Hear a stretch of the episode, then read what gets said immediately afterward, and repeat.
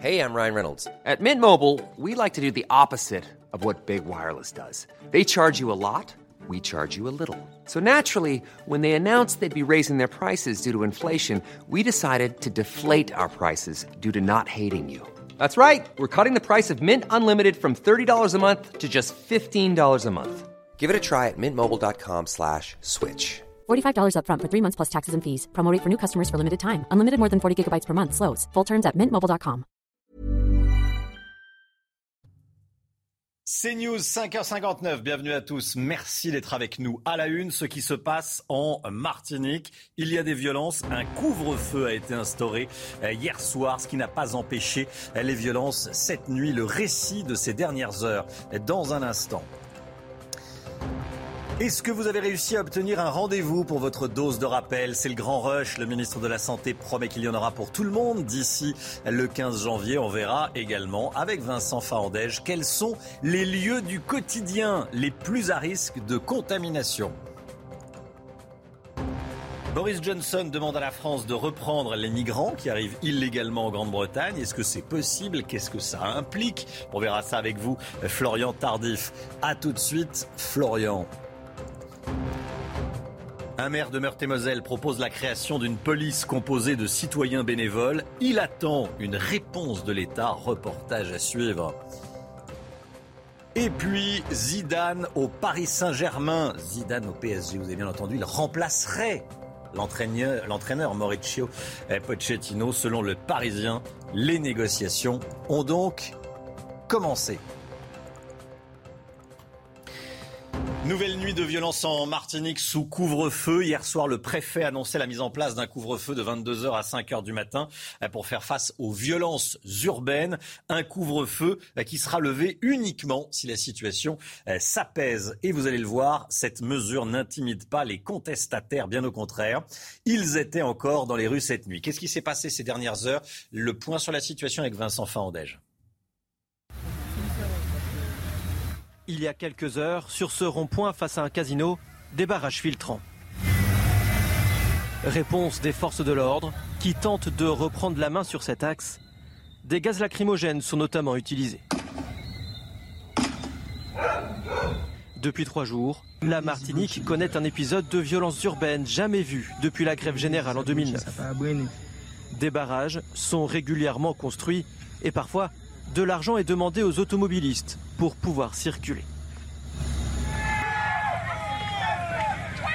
Des voitures ou du mobilier urbain est régulièrement incendié et lorsqu'elles interviennent, les forces de l'ordre sont prises pour cible. Quotidiennement, nous, devons essuyer des tirs euh, à l'arme de guerre, euh, aussi bien les effectifs de police que de la gendarmerie. Fort heureusement, nous n'avons pas encore à déplorer ni de blessés graves, ni de morts. La grève générale est toujours en cours. Une conférence territoriale est organisée aujourd'hui pour tenter de trouver des pistes de sortie de ce conflit social. Et en Guadeloupe, le gouvernement ouvre les négociations. Il étudie il étudie la possibilité de suspendre l'obligation vaccinale pour les personnels soignants et les pompiers. Hein, Chana et oui, je rappelle, c'est la conséquence directe du mouvement de protestation que connaît le territoire depuis une semaine. Également sur la table, des solutions individuelles pour le personnel soignant et les pompiers qui risquent de perdre leur emploi parce qu'ils ne sont pas vaccinés. Pendant ce temps, la tension ne faiblit pas sur place. L'accès à la ville de Sainte-Rose est toujours bloqué par des barrages. Alors, est-ce que c'est le début de la reculade du gouvernement? On va en parler évidemment tout au long de, la matinale.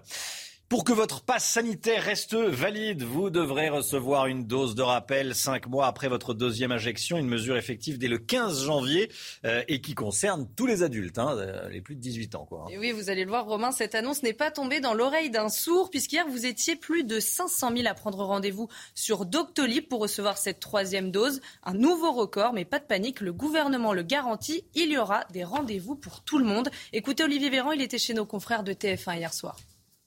Je vous garantis que dans les deux mois qui viennent, tous les Français auront eu l'occasion de se faire vacciner, pas loin de chez eux, et de recevoir leur rappel. Il y a eu de l'embouteillage, de la cohue, beaucoup de connexions, beaucoup de rendez-vous ont déjà été pris. Dans les prochains jours, vous allez voir que ça va de plus en plus se libérer en termes de créneaux à court terme, et je n'ai aucun doute sur le fait que nous réussirons. Nous l'avons fait avec le même, la même dynamique au printemps et à l'été qui viennent de s'écouler. Et on sera à 7h50 avec Philippe Besset, pharmacien à Limoux, président de la Fédération des syndicats pharmaceutiques de France. Voilà, rué sur euh, le vaccin. Comment ça se passe dans les pharmacies? On sera en direct avec le représentant des, pharmaciens. Euh, sans surprise, les annonces du ministre de la Santé ne font pas l'unanimité. Et vous, comment est-ce que vous réagissez à ces nouvelles mesures? Eh bien, nos équipes vous ont posé la question et vous allez le voir, certains comptent bien contourner les règles. Reportage dans un restaurant parisien signé Fabrice Elsner avec le récit d'Inès Alicane. Café, bar, restaurant, le masque redevient obligatoire, sauf quand vous consommez. Je trouve ça quand même assez délicat parce que euh, boire une bière, euh, après remettre le masque ou euh, manger, remettre le masque, je trouve ça, ça, va être très désagréable. Maintenant, après, je pense que bah, les clients, ils, font, ils, s'adapteront comme, comme tout le monde. Une mesure qui divise les clients. Je trouve ça pas pratique du tout. Enfin, je trouve que c'est un peu trop là. Si ça empêche la circulation du virus, pourquoi pas Moi, je sais. Mais c'est très contraignant. Dès que va arriver le serveur, on va toujours devoir faire ça, ça. Il est vrai qu'on n'a pas demandé de passe sanitaire. Et face au durcissement des mesures, certains ont décidé de contourner les règles. Je pense que personne va suivre la norme euh, parce que c'est tiré par les cheveux en fait. Au bout d'un moment, euh, on n'en peut plus toutes les restrictions. Vous allez faire des tests euh, toutes les 24 heures? Non. Je vais utiliser le pass d'une amie. Clairement. Je vais donc tricher, mentir. Voilà, pour ma liberté. pour éviter ces situations, le gouvernement a demandé le renforcement des contrôles dans les bars et les restaurants. Voilà, c'est fou de, de, dire ça, effectivement. C'est étonnant, Eric de Ritmaten. Étonné, on a envie de lui demander son nom.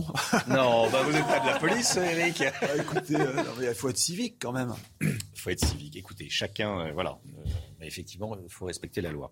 Vincent Fandège avec nous. Dites-nous concrètement, Vincent, on va parler d'une étude très intéressante de l'Institut Pasteur révélée par nos confrères du Parisien. On découvre les lieux du quotidien les plus à risque. Alors quels sont les lieux du quotidien les plus à risque de contamination à la Covid? Eh bien c'est dans les bars, les soirées privées et les boîtes de nuit qu'on a le plus de chances d'être exposé au virus. Lors de l'étude menée entre le 23 mai et le 13 août dernier, un adulte de moins de 40 ans avait 90% de chances euh, supplémentaires eh d'être contaminé à la Covid-19 dans un bar euh, par rapport à quelqu'un n'ayant pas euh, fréquenté ce lieu.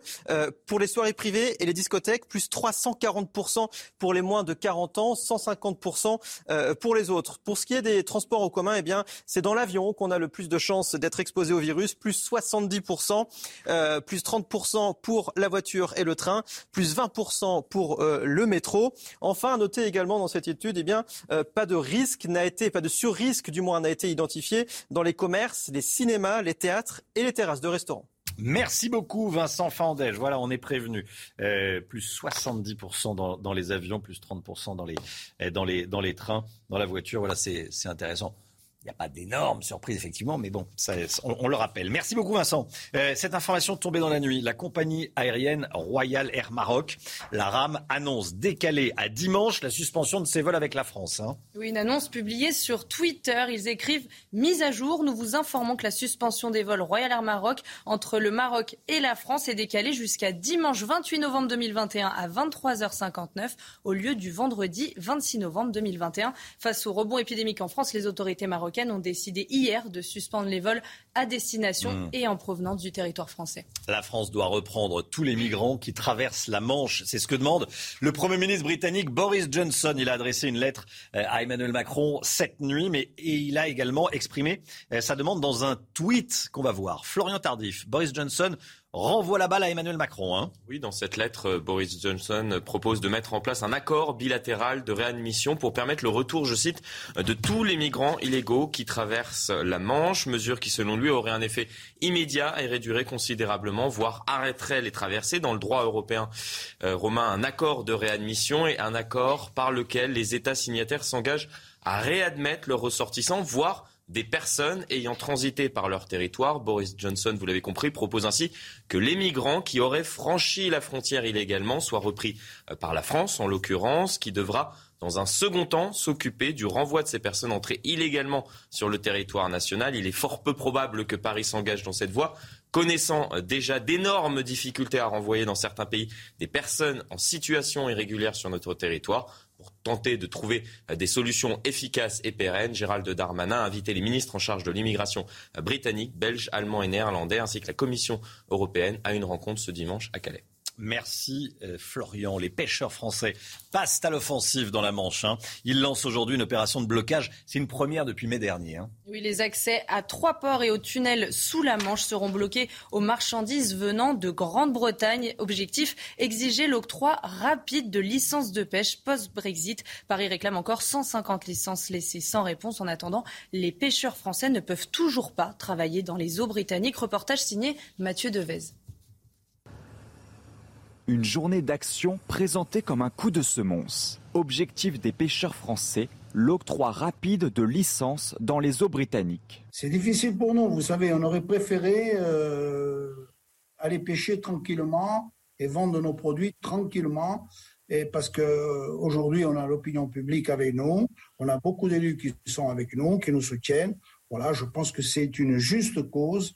Depuis presque un an, ils dénoncent la mauvaise volonté du Royaume-Uni.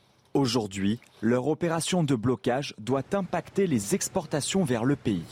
Il y a trois actions, trois zones de blocage avec les ferries, avec, euh, bon, bien sûr, au niveau des ferries de rentrer et de sortir. C'est surtout, vous avez très très bien compris, c'est pas le ferry qui nous intéresse, c'est les transports de marchandises, embarquement et débarquement. Malgré ces réclamations, Londres tient sa position et affirme avoir délivré 98% des licences demandées. Mais la France exige encore plus de 150 autorisations. Et si leurs revendications ne sont pas entendues, ils envisagent d'autres types d'actions.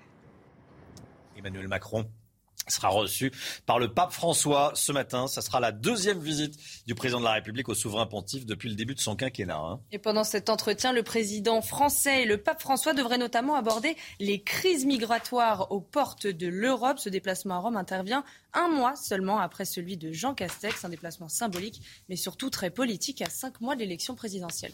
Cette proposition euh, ce matin euh, dont je, tenais à vous parler. Ça se passe en Meurthe-et-Moselle. Pour lutter contre les incivilités, le maire du village de Royaumex, c'est près de Toul, c'est en Meurthe-et-Moselle, donc propose de créer une police citoyenne bénévole. En clair, des habitants volontaires qui pourront constater les infractions et les signaler à la justice.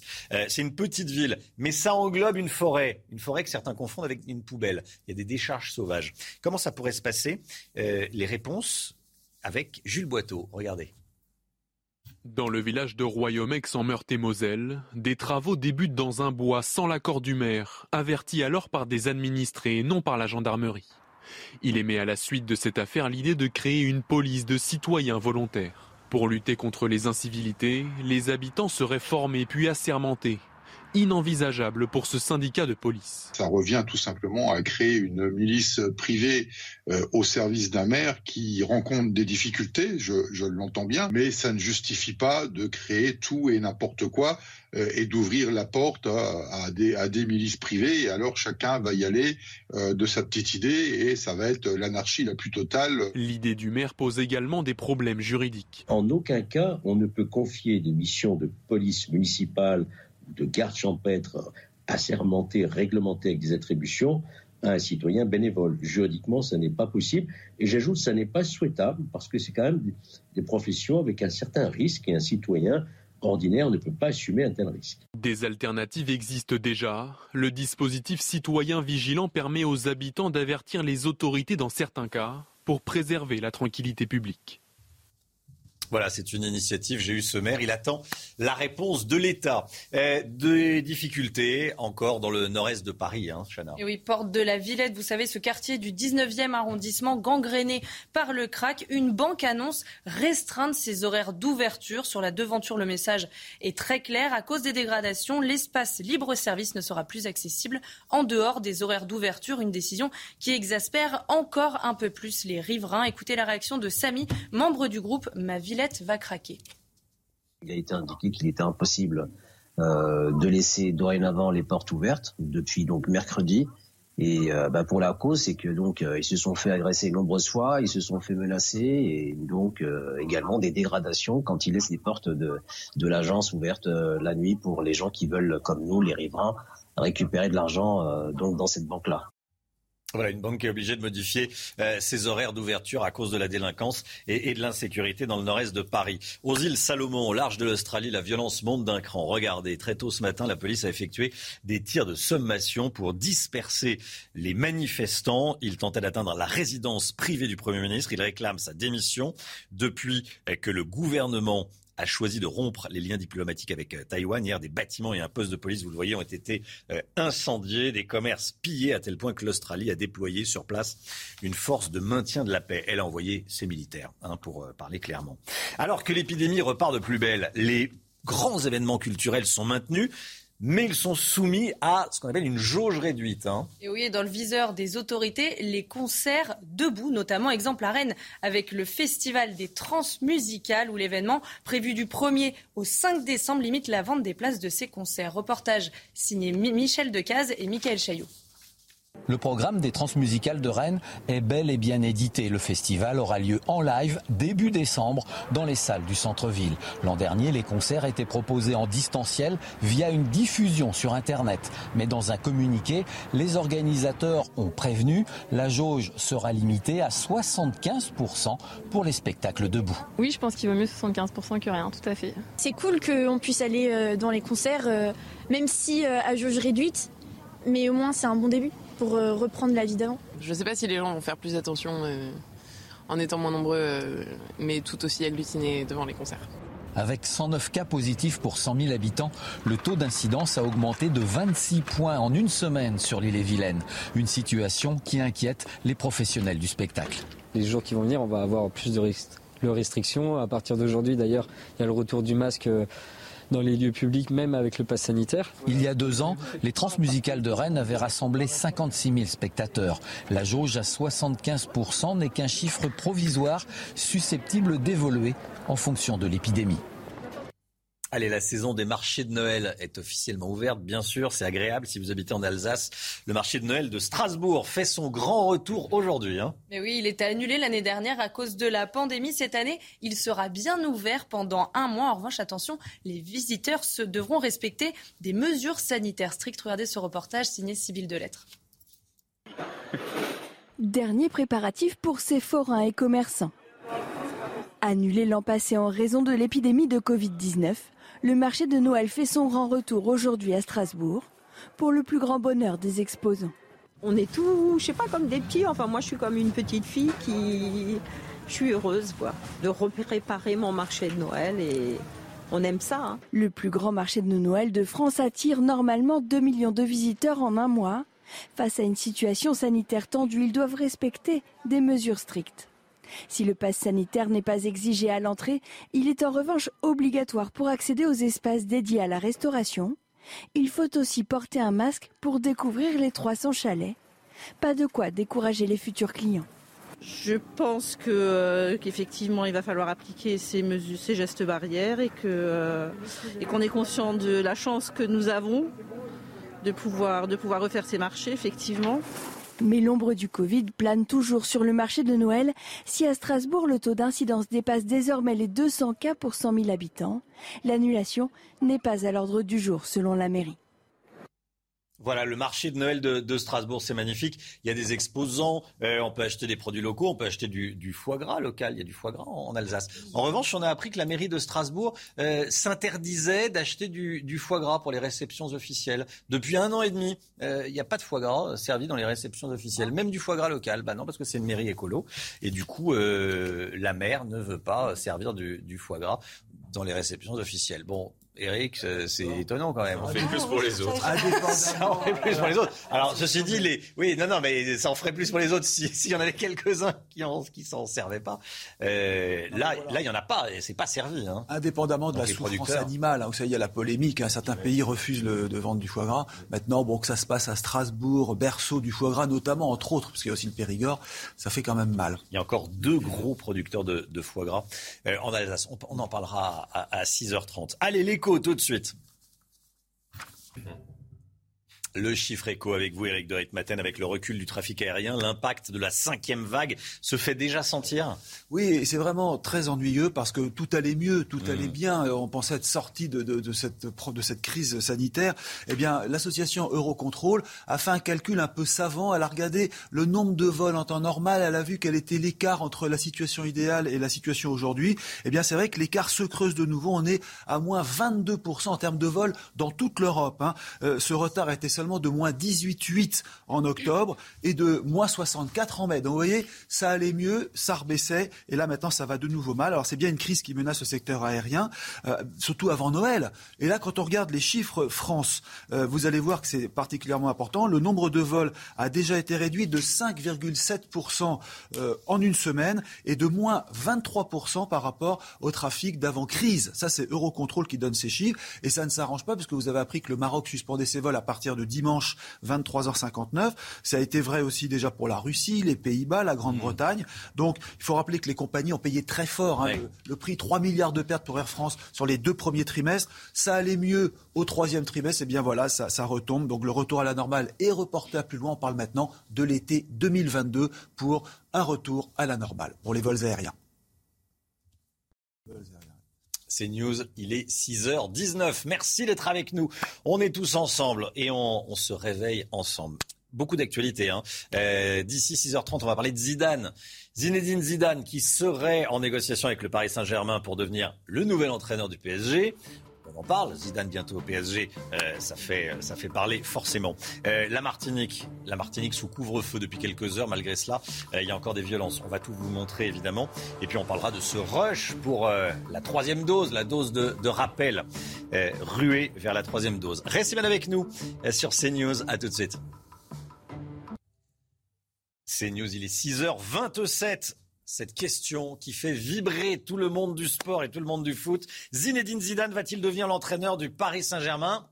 On en parle. On en parle. Pour le moment, rien d'officiel, Romain, mais d'après euh, nos confrères du Parisien, les négociations entre le champion du monde et le club parisien durent déjà depuis plusieurs semaines. Si c'est confirmé, il succéderait à Maurizio Pochettino dès la saison prochaine. Allez, puis un mot de la Transat Jacques Vabre, trois jours après l'arrivée des tout premiers skippers. Ce sont Thomas Ruyant et Morgane Lagravière qui ont franchi la, ligne d'arrivée euh, à Fort-de-France en Martinique hier après-midi. Ils remportent la 15e édition de la course mythique dans leur catégorie. Hein. Oui, la catégorie IMOCA après 18 jours passés en mer.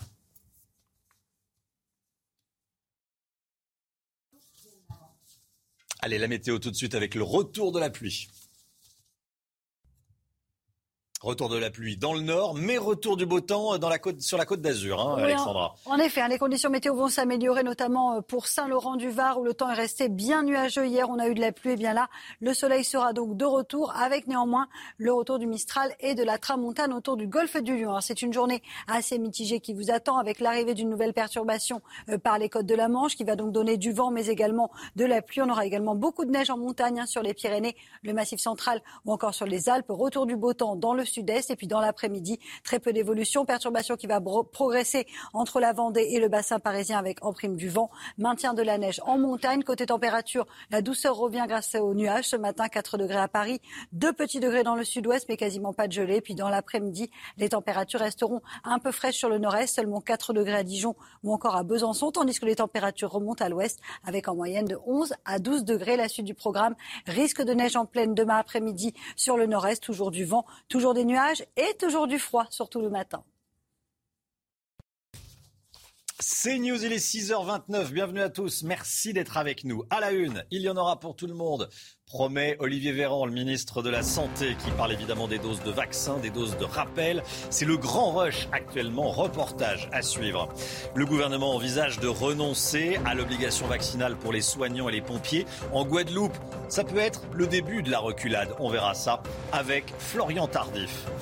La proposition forte de Boris Johnson, le Premier ministre britannique, demande à la France de reprendre les migrants qui arrivent illégalement en Grande-Bretagne. Des fonctionnaires qui refusent de travailler au minimum 35 heures par semaine, comme tous les salariés, et comme va l'imposer la loi à partir du 1er janvier. C'est le cas notamment des éboueurs de Toulouse. Et puis cette décision polémique de la mairie de Strasbourg, qui n'achète plus de foie gras pour ses réceptions officielles depuis un an et demi. On vient de l'apprendre, les producteurs locaux sont en colère. Pour, que votre passe sanitaire reste valide, vous devrez recevoir une dose de rappel cinq mois après votre deuxième injection. Une mesure effective à partir du 15 janvier prochain et qui concerne tous les adultes. Hein. Et vous allez le voir, cette annonce n'est pas tombée dans l'oreille d'un sourd, puisqu'hier, vous étiez plus de 500 000 à prendre rendez-vous sur Doctolib pour recevoir cette troisième dose. Un nouveau record. Et vous allez voir que les centres de vaccination et les pharmacies sont également prises d'assaut. Civil de lettres. En quelques minutes à peine, la plateforme Doctolib est saturée. 500 000 rendez-vous ont été pris juste après les annonces d'Olivier Véran. Une ruée sur le vaccin pour conserver un pass sanitaire valide, car à partir du 15 décembre pour les plus de 65 ans et du 15 janvier pour les autres, il faudra avoir une dose de rappel pour pouvoir garder le précieux sésame. Résultat, il faut attendre parfois plusieurs semaines pour obtenir un rendez-vous. Je suis euh, euh, euh, complet jusqu'à mi-décembre. On n'avait absolument pas prévu cette nécessité d'augmenter autant cette activité. En plus des pharmaciens, 1000 centres de vaccination sont déjà en activité. 300 autres devraient ouvrir prochainement pour pouvoir faire face à l'afflux de patients. Et pas d'inquiétude pour les stocks. 19 millions de personnes sont éligibles pour ce rappel. Et la France dispose actuellement de 26 millions de doses.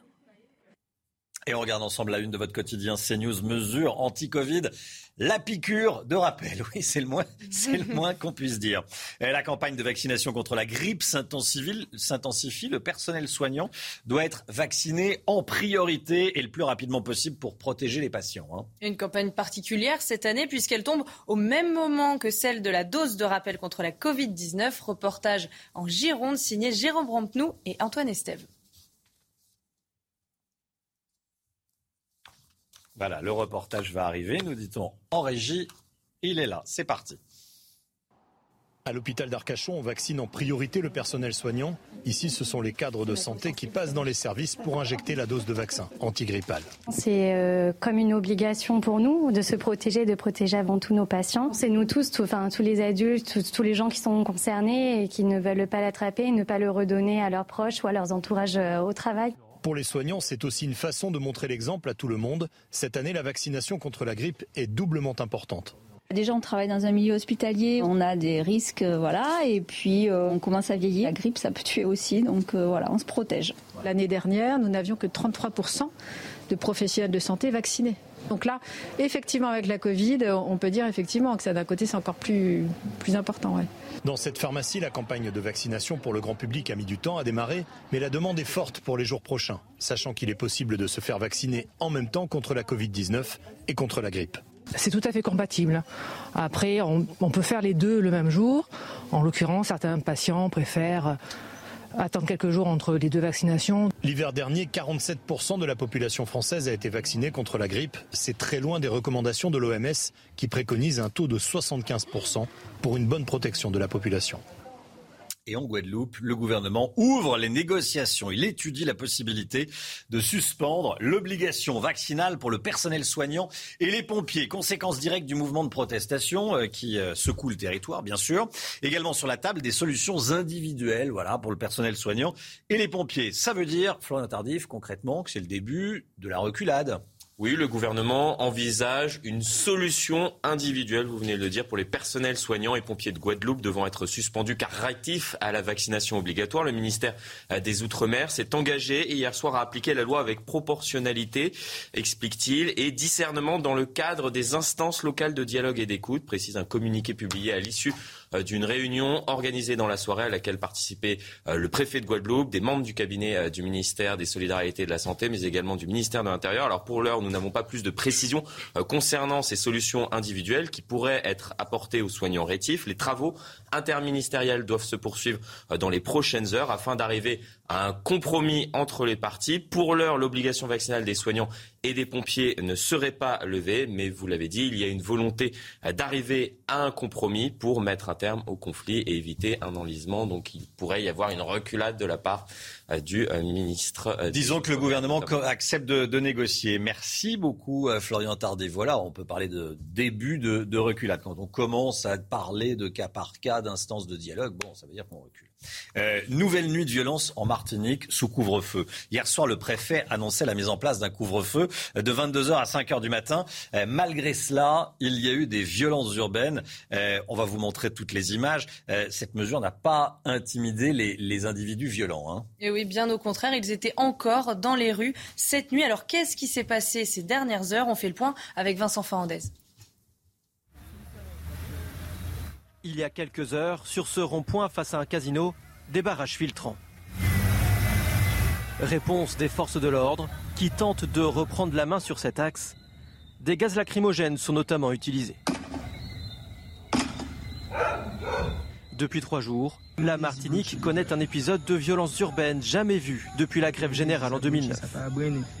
Des barrages sont régulièrement construits et parfois de l'argent est demandé aux automobilistes pour pouvoir circuler. Des voitures ou du mobilier urbain est régulièrement incendié et lorsqu'elles interviennent, les forces de l'ordre sont prises pour cible. Quotidiennement, nous, devons essuyer des tirs euh, à l'arme de guerre, euh, aussi bien les effectifs de police que de la gendarmerie. Fort heureusement, nous n'avons pas encore à déplorer ni de blessés graves, ni de morts. La grève générale est toujours en cours. Une conférence territoriale est organisée aujourd'hui pour tenter de trouver des pistes de sortie de ce conflit social.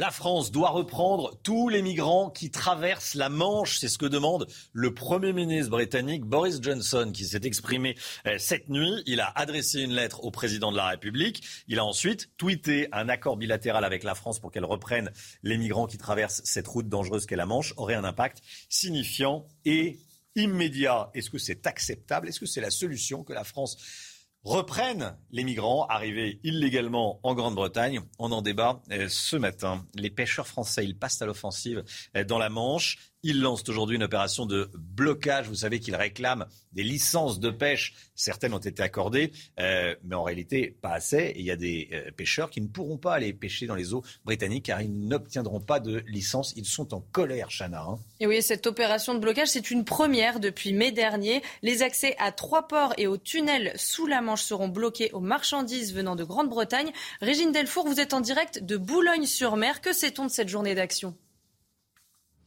Oui, alors euh, Chana, euh, vous l'avez dit, trois ports vont être bloqués. Alors ici, je suis à Boulogne-sur-Mer avec euh, Sébastien Leprêtre, qui est marin-pêcheur depuis plus de 25 ans. Sébastien, depuis plus d'un an, en fait, vous ne pouvez pas pêcher dans les eaux britanniques. Pour quelle raison? Pour quelle raison? Parce qu'on n'a pas, la, pas la licence 6-12 000. Et ici, sur Boulogne, on est à proximité des côtes anglaises, donc à peu près à 50 km. Donc quand vous divisez la par deux, donc ça fait 25, 25 km. Et bah, dès qu'on sort de Boulogne, on est directement dans les eaux anglaises. Quoi. Le problème, c'est que vous aviez avant cette licence. Oui, j'avais ma licence, mais on... enfin, on n'avait pas de licence avant.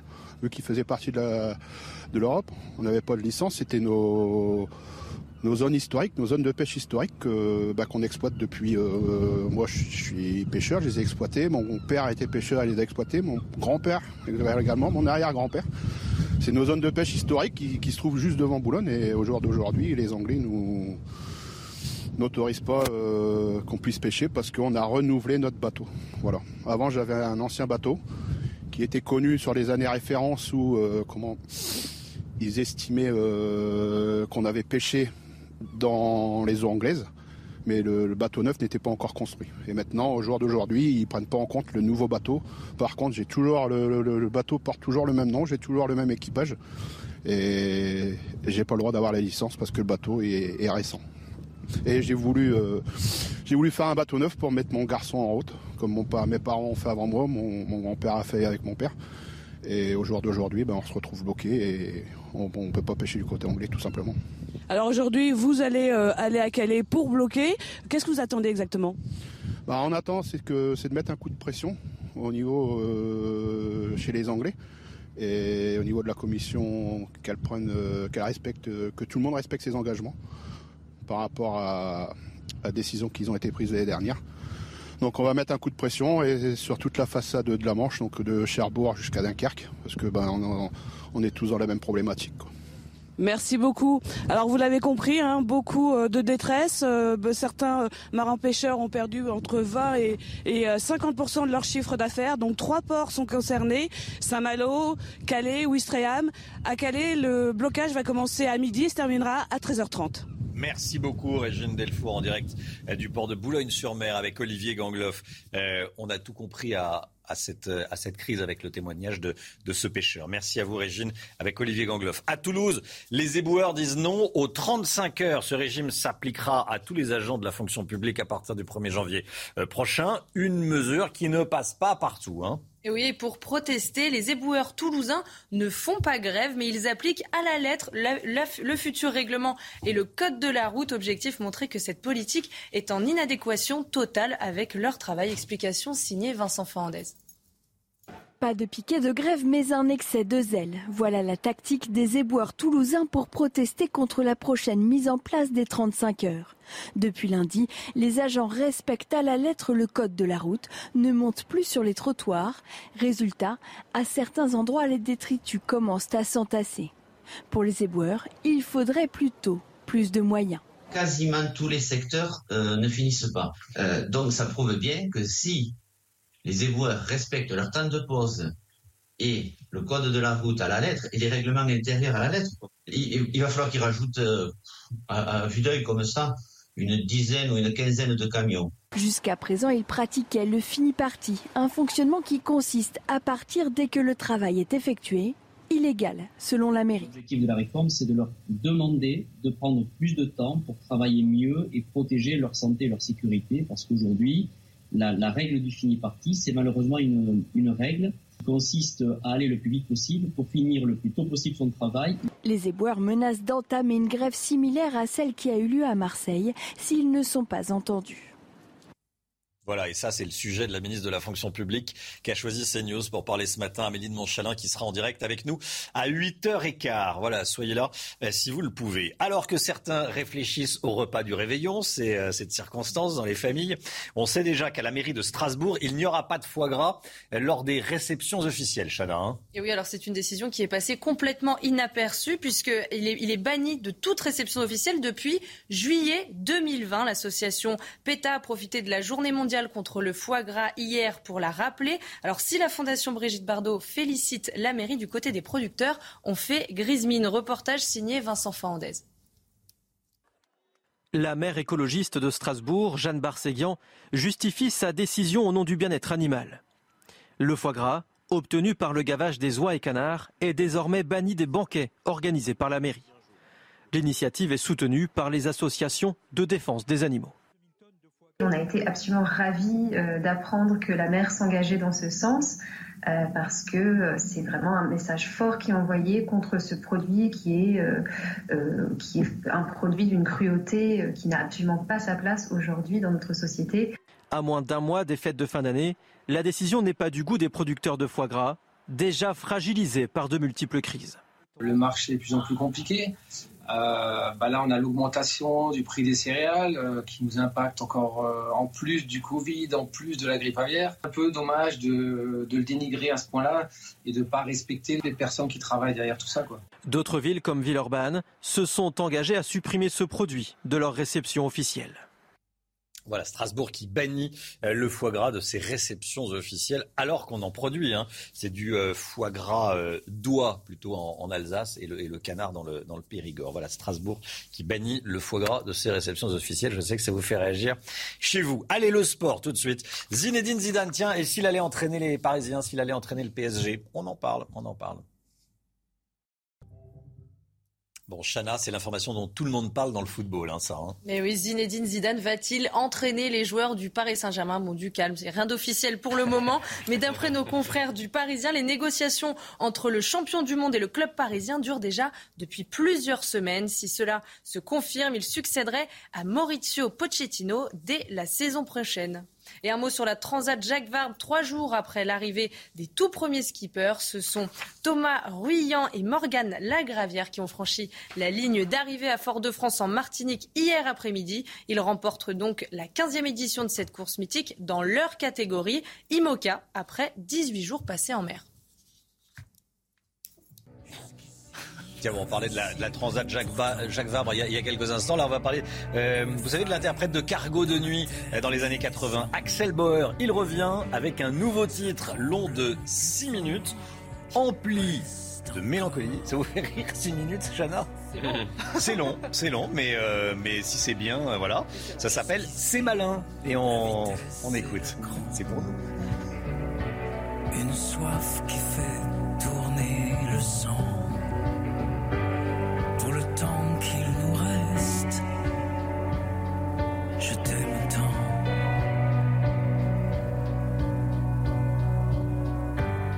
La nouvelle est tombée ce matin. Le froid gagne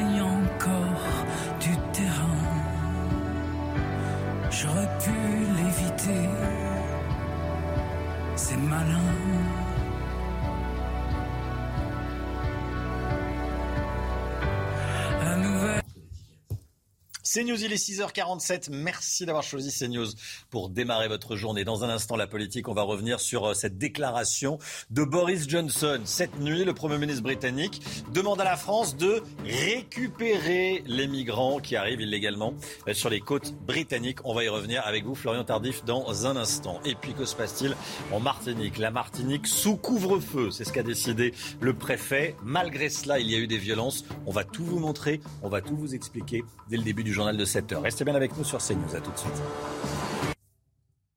6h54, la politique avec vous, Florian Tardif, au lendemain du naufrage dramatique de 27 migrants au large de Calais.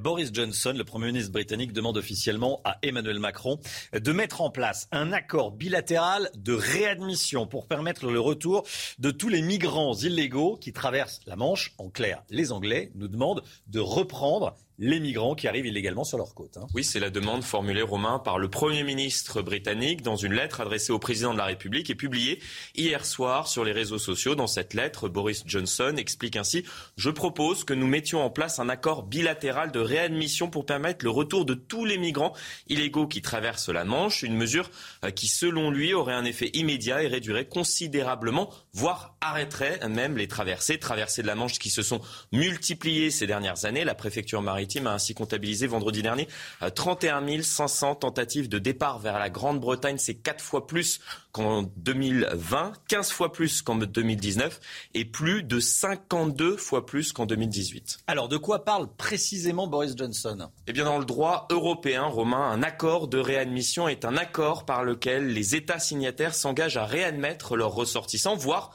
des personnes ayant transité par leur territoire interpellées en situation irrégulière sur le sol de l'Union européenne. Boris Johnson, en clair, propose que les migrants qui auraient franchi illégalement la frontière soient repris par la France, en l'occurrence, qui devra dans un second temps s'occuper du renvoi de ces personnes entrées illégalement sur le territoire national. De tels accords existent déjà entre l'Union européenne et d'autres pays comme la Russie, le Pakistan, la Turquie, pour ne citer que ces pays. Ces accords sont signés en vue de surmonter tout obstacle juridique ou administratif s'opposant au retour des personnes présentes sur le sol européen de manière illégale. Le problème et que les pays concernés par ces accords ne sont parfois ni désireux ni en mesure de faciliter les retours de leurs ressortissants. Cela rend souvent les retours très lents. Dans beaucoup de cas, on en a parlé dernièrement sur ces plateaux, impossibles, avec des effets extrêmement nocifs, non seulement pour le fonctionnement du système migratoire européen, mais aussi pour la situation personnelle de ces migrants qui vivent dans l'illégalité la sortie de l'Union européenne n'a pas apporté de solution à l'immigration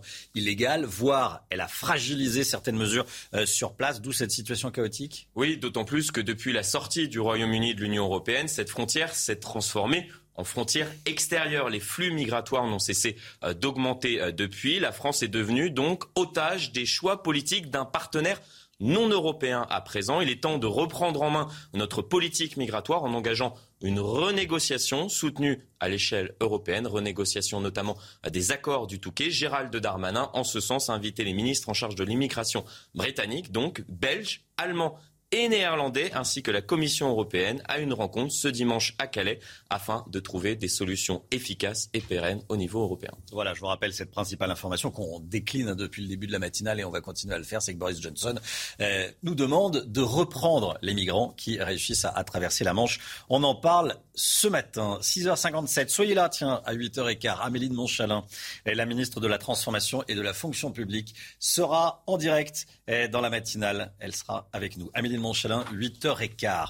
Il est 6h58. Le temps, tout de suite, Alexandra. Alexandra, vous nous emmenez en Corse. Oui, où il y a eu des orages hier soir, avec des orages bien localisés, notamment au sud d'Ajaccio. Regardez donc ces images assez impressionnantes. Vous le voyez, activité électrique assez importante, notamment donc sur le sud de la Corse. Rassurez-vous, ça va aller un petit peu mieux aujourd'hui avec le retour de conditions météo plus agréables, puisque cette dépression va s'évacuer en direction de l'Italie. Alors au programme ce matin, un temps assez nuageux, assez chargé sur les trois quarts du pays, arrivée d'une nouvelle perturbation euh, par les côtes de la Manche, et puis on retrouve également un temps brumeux, nuageux, avec localement du brouillard sur le Val de Saône et toujours de la neige en montagne. Regardez sur les Pyrénées, le Massif central ou encore les Alpes au-delà de 1000 mètres d'altitude. Retour du soleil en revanche en Méditerranée avec le retour du Mistral et de la Tramontane. Dans l'après-midi, toujours un temps assez nuageux, alternance de nuages, d'éclaircies et d'averses. Et puis regardez cette perturbation qui va progresser en direction des pays de la Loire, du bassin parisien ou encore des Ardennes où vous aurez d'une part de la pluie mais également de bonnes rafales de vent. Les températures remontent ce matin grâce à qui? Eh bien, grâce aux nuages. 4 degrés en moyenne pour le bassin parisien, 0 degrés pour Besançon, 4 degrés le long de la Garonne. Et puis dans l'après-midi, eh bien, les températures resteront contrastées. Grande fraîcheur à l'est avec seulement 4 degrés entre Dijon et Strasbourg, tandis que ça remonte à l'ouest avec 10 à 11 degrés. Vous aurez tout de même 15 degrés à Nice. La suite du programme, risque de neige en pleine demain sur le nord-est entre la Bourgogne, la Franche-Comté ou encore les Ardennes. On aura beaucoup de vent près des côtes de la Manche. Et dimanche, toujours un temps assez brumeux, assez mitigé avec des températures qui vont rester hivernales au nord comme au sud.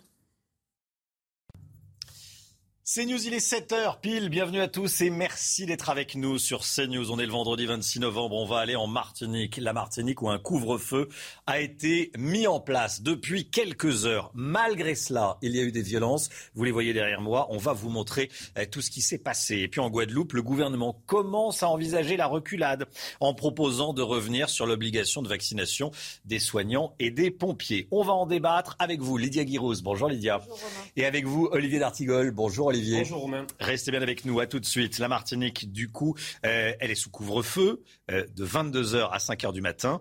Et malgré cela, il y a eu des violences. Que s'est-il passé Le récit de la nuit avec Vincent Fandège? Il y a quelques heures, sur ce rond-point face à un casino, des barrages filtrants. Réponse des forces de l'ordre qui tentent de reprendre la main sur cet axe. Des gaz lacrymogènes sont notamment utilisés. Depuis trois jours, la Martinique connaît un épisode de violence urbaine jamais vu depuis la grève générale en 2009. Des barrages sont régulièrement mis en place. Parfois, de l'argent est demandé aux automobilistes pour pouvoir circuler. Des voitures ou du mobilier urbain est régulièrement incendié et lorsqu'elles interviennent, les forces de l'ordre sont prises pour cible. Quotidiennement, nous, avons, nous devons essuyer des tirs euh, à l'arme de guerre, euh, aussi bien les effectifs de police que de la gendarmerie. Fort heureusement, nous n'avons pas encore à déplorer ni de blessés graves, ni de morts. Selon la préfecture, plusieurs armes ont été saisies par les autorités. Certains n'hésitent pas à s'afficher avec en vidéo. Aujourd'hui, la grève générale est toujours en cours. Une conférence territoriale est organisée pour tenter de trouver des pistes de sortie à ce conflit social. Ce chiffre, ce matin, écoutez bien, c'est un record. Vous étiez près d'un million deux cent quarante-sept mille à prendre rendez-vous sur Doctolib hier pour recevoir la dose de rappel, Chana. Et oui, c'est un nouveau record, mais pas de panique. Tout le monde aura son rendez-vous. Le, le gouvernement le garantit. Olivier Véran était chez nos confrères de TF1 hier soir. Écoutez. Je vous garantis que dans les deux mois qui viennent, tous les Français auront eu l'occasion de se faire vacciner, pas loin de chez eux, et de recevoir leur rappel. Il y a eu de l'embouteillage, de la cohue, beaucoup de connexions, beaucoup de rendez-vous ont déjà été pris. Dans les prochains jours, vous allez voir que ça va de plus en plus se libérer en termes de créneaux à court terme, et je n'ai aucun doute sur le fait que nous réussirons. Nous l'avons fait avec le même, la même dynamique au printemps et à l'été qui viennent de s'écouler. Voilà, et à 7h50, on sera avec Philippe Besset, qui est pharmacien à Limoux, dans l'Aude, et président de la Fédération des syndicats pharmaceutiques de France. Voilà, est-ce que c'est le grand rush également dans, les pharmacies? Où est-ce que vous allez vous faire vacciner? Euh, Dans les pharmacies, dans les centres de vaccination, on en parle ce matin. Et puis la une de votre quotidien CNews, mesure anti-Covid, la piqûre de rappel. Effectivement, je pense que le, le message est passé depuis hier midi et demi. La France doit reprendre tous les migrants qui traversent la Manche. Qui le dit? Le Premier ministre britannique. Il l'a dit cette nuit. Il l'a même écrit au président de la République, Emmanuel Macron. Chana. Il l'a aussi écrit sur Twitter. On va regarder ensemble ce tweet. Un accord bilatéral avec la France pour qu'elle reprenne les migrants qui traversent cette route dangereuse qu'est la Manche aurait un impact signifiant et immédiat le face-à-face, Olivier D'Artigol et Lydia Guirous. On va parler évidemment de ce qui se passe dans les dom-toms euh, en Martinique. Déjà, violence, barrage, avec parfois du racket. On l'a vu dans le récit de la nuit de Vincent Fandège à l'instant. C'est une zone de non-droit, la Martinique. Qu'est-ce qui se passe, Lydia? Bah, c'est certainement pas une zone de non-droit et ça doit certainement pas devenir une zone de non-droit, que ce soit la Martinique ou, euh, ou, la, ou la, Guadeloupe. Mmh. Il y a une ultra-violence qui est en train de, de, se développer sur un fond de revendication euh, euh, sociale et de protestation contre l'obligation euh, vaccinale. Moi, je crois qu'il ne faut surtout pas euh, reculer parce que ça créerait des, injustices avec des décisions qui sont appliquées en, métropole. Et, il, faut, il, que les forces de l'ordre interviennent et, arrêtent ceux qui ont pu tirer notamment sur, des journalistes. Sauf qu'on a envoyé le GIGN dans les dom on a envoyé le, le RAID. Euh, on voit que en Martinique, en tout cas, hein, là, ce sont des images de Martinique. Euh, il y a des barrages, il y a des barrages filtrants, il y a du racket. On demande de l'argent pour les passer. Olivier D'Artigol. Il y a deux réalités. Il y a la réalité des revendications sociales qui sont légitimes. Guadeloupe, l'accès à l'eau potable, vous vous rendez compte? La vie chère, euh, les situations, la question de l'accès aux soins. Donc ça, ce sont des questions auxquelles il faudrait répondre. Depuis le mouvement de 2009, aucune réponse a été apportée. Vous voyez des gens qui Mais c'est les Antilles, voilà. Aucun département métropolitain n'accepterait des situations euh, telles qu'elles se sont installées euh, dans ces territoires. Ça justifie pas Et cette il y a une autre réalité qui est en effet pas justifiable, des réalités d'exaction, euh, de trafic, euh, les images que vous avez montrées, qui normalement peuvent être réglés en termes de retour à l'ordre public par les compagnies de CRS dont c'est le métier, le cœur de métier. Donc il y a à la fois une non-réponse sur des revendications légitimes et un désordre qui s'installe. Je pose une question. Mmh. Où est le ministre? Sébastien. Il est à Paris, je peux vous le dire. Oui, mais Sébastien Lecornu devrait être sur place pour engager des discussions avec les forces il politiques explique qu'il ne peut, pas y aller parce qu'il faudrait beaucoup de sécurité non, et ça que va ça mal à Marseille le président se déplace. Pourquoi le ministre en charge n'est pas euh, au plus près de là où doivent se mener les négociations? Lydia, Sébastien Lecornu doit y aller il doit y aller, mais il doit y aller avec euh, des choses euh, à proposer, enfin, avec euh, des, des, propositions dans, dans, ses valises. S'il n'y va pas, c'est qu'il estime qu'il n'a pas terminé les négociations pour pouvoir apporter des solutions aux Martiniquais et, et aux Guadeloupéens. je crois qu'il y avait eu un épisode précédent avec Yves Gégaud qui s'était déplacé. Il y avait déjà eu des émeutes, il me semble, c'était en, en, Guadeloupe, et ça n'était pas très bien terminé. Je pense qu'ils attendent, ils attendent des, des, des, réponses et il est sans doute en train de travailler à, à ces réponses-là. Mais attention, je dis aux Antilles de Guadeloupe et de Martinique, euh, c'est une impasse ultra-violence. Ils vivent aussi beaucoup du tourisme et, et, ça, ce ne sont que des images qui vont euh, repousser les touristes. Ah, le moins qu'on puisse dire, c'est que ça donne pas envie d'y aller. La difficulté euh, sociale qu'ils connaissent et ah, économique. Hein, Olivier, bah, ça c'est évident. Sûr, mais je, je, pense au monde de la situation du CHU en Guadeloupe ou, comme je vous disais, l'accès à, à l'eau. Ceux qui portent ces oui. revendications légitimes condamnent par ailleurs euh, ces violences qui sont inacceptables. Alors justement, la Guadeloupe, euh, le CHU, vous en parliez, le gouvernement envisage de revenir, enfin en tout cas étudie la possibilité de revenir sur l'obligation vaccinale des soignants et des pompiers. Alors, c'est pas présenté comme ça, il va y avoir une instance de dialogue, on va faire du cas par cas. On sait comment ça se finit, hein, le, le, cas. C'est la reculade? Je pense qu'il ne faut pas céder à cette euh, forme de, de chantage parce que si vous reculez euh, en Guadeloupe, vous allez avoir des mouvements qui vont se radicaliser, y compris en France métropolitaine, euh, pour essayer d'obtenir ce type de. de, de ah, il y a des soignants qui vont dire pourquoi, pourquoi, en, Guadeloupe, en, Guadeloupe, on peut ne pas se faire vacciner France, hein, et, et, pourquoi pas en France métropolitaine. D'ailleurs, ils ont déjà proposé une alternative avec un vaccin qui serait autre qu'un vaccin ARN. Sans ARN messager, oui. Bien sûr. Oui, le climat est très particulier là-bas sur euh, la confiance dans la parole publique et sur le système de soins. Mm. Je ne réveille pas ce qui s'est passé sur le chlordécone et sur le pesticide dans les bananeraies et ce qui mm. s'est passé, euh, mais ça marque très profondément. Je ne sais pas si cette décision peut participer à minima à une désescalade et, par exemple, tester les, les, les personnels à l'entrée de leur service pour voir s'ils sont positifs ou pas, euh, pour essayer de, de, de, de calmer les choses. D'autant plus qu'il faut faire très attention. Le virus circule énormément donc euh, sur l'île, dans ces territoires, et avec des services hospitaliers qui sont déjà euh, euh, très en difficulté. Mmh. donc, je, je, me demande si non pas en faire un cas d'école, mais là, si particulièrement, spécifiquement, il n'y a pas une, désescalade à, opérer.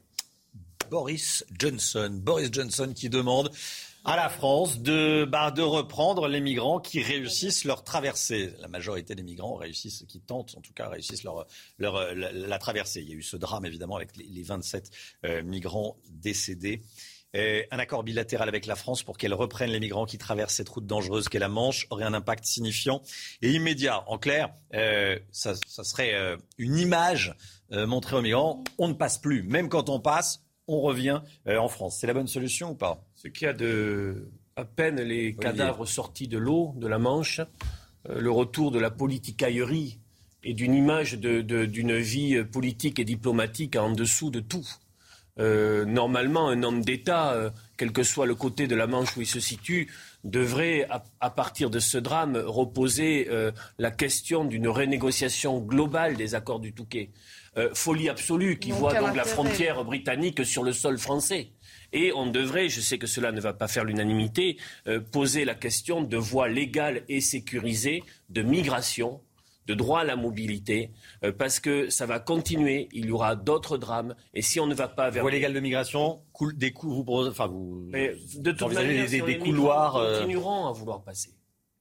Non, mais je crois et ça que... fera des, des, des, des, des drames euh, successifs. Je crois que Boris Johnson se moque quand même euh, beaucoup de nous. Et quand je l'entends, je me dis quand il y a, quand il y a de la gêne, il n'y a pas de plaisir. Hein. Donc euh, il y va franchement.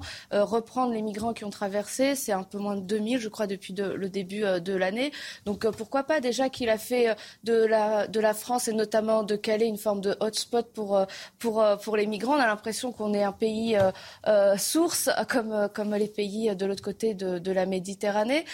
Non, mais je, je pense qu'il se moque véritablement euh, de nous. Euh, ce qu'il faut faire, c'est maintenant avoir un véritable bras de fer et remettre à plat les accords du Touquet qui ont été une erreur. Pourquoi la frontière britannique et, euh, et, en, et en France? Pourquoi ce sont nous devons gérer? Et nous sommes un peu, ils ont délocalisé la gestion de leur de leur de leurs douanes, de leur de leurs frontières. Ils ont externalisé, et, comme et on dit voilà, dans les comme entreprises. dans les entreprises. Ouais. Et puis ils nous ils nous ils nous donnent 50 ou 60 millions par an. Ils se moquent véritablement de nous et maintenant il faut leur dire c'est terminé le foutage de gueule et on renégocie clairement mais euh, en, en, tenant euh, fermement parce qu'on lâche trop souvent face aux Britanniques qui n'hésitent jamais à demander le maximum et, et au-delà. Il faut que le gouvernement français mandate Lydia Guirous pour aller un peu parler au... Ah oui, dis-nous que ça, oui, ça... Euh, très bien. Ah, ben, J'aurai le même langage que Boris Johnson et je tenterai de me, de euh, L'épidémie de Covid. Tiens, vous avez pris rendez-vous pour votre dose de, de rappel, vous avez Mais tenté, je dois vous mon allez... expérience, j'ai essayé à 23h30 de me connecter Hier soir. sur Doctolib et il y avait 20 minutes d'attente. 20 minutes d'attente à 23h30. Je n'ai pas attendu. Bon, 1 247 000. d'attente à 3h30. Vous avez il y avait 9 essayé, minutes hein. d'attente. Bon, visiblement, il y a du succès. Je- Vous avez Oui, mais j'ai essayé. vous- Pas encore. Florian, qui se couche à 3h.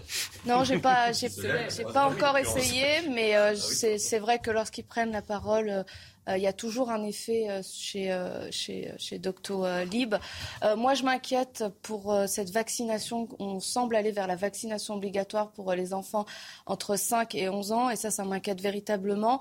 Euh, Il y a, il y a, ben, j'espère, sauf que ce qui était facultatif est devenu obligatoire au fil des mois, donc j'ai cette inquiétude, d'autant plus que la balance bénéfice-risque est plus que limitée pour les enfants. Et si c'est pour protéger euh, les adultes, autant rendre la vaccination obligatoire pour les adultes afin de préserver personnes les avec enfants enfants. comorbidités et les, euh, Mais les préservons personnes euh, âgées. les, Ouais. les enfants, ce sont eux qui sont euh, l'avenir de, de notre pays.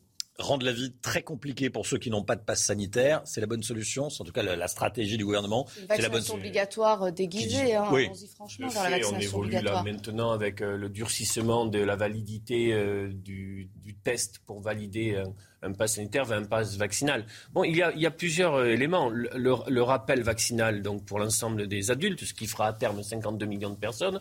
Le gouvernement nous dit qu'il y a à la fois les bras et les doses de vaccins, le dispositif, euh, euh, espérons. Mais il y a des trous toujours dans la raquette. C'est 6,5 millions de citoyens Qui n'ont même pas reçu la première pas dose. la première Ouais. dose. Et je lisais 480 000 euh, personnes de plus de 80 ans qui sont les, les plus fragiles, qui Mmh. n'ont pas la première dose. Donc on, on- on voit toujours une difficulté dans notre pays sur la, la doctrine d'aller vers aller vers ceux qui euh, euh, euh, indiscutablement sont les, les plus menacés et ceux qui pourraient créer une tension hospitalière. Oui, ce ne sont pas les tous des anti-vax, des, euh, Bien sûr, des anti-vaccins sont des souvent euh, les aller. inégalités vaccinales recouvrent aussi des inégalités territoriales et sociales. Mm. Ce sont souvent aussi des gens qui n'ont pas le médecin référent, qui n'ont pas de parcours de soins, qui sont isolés. Ils se disent c'est pas pour moi. Oui. Ou c'est trop loin, ou qui n'ont pas euh, peut-être de, de moyens euh, numériques pour pouvoir Oui. prendre des rendez-vous, qui sont seuls lorsqu'on parle des personnes qui sont euh, octogénaires.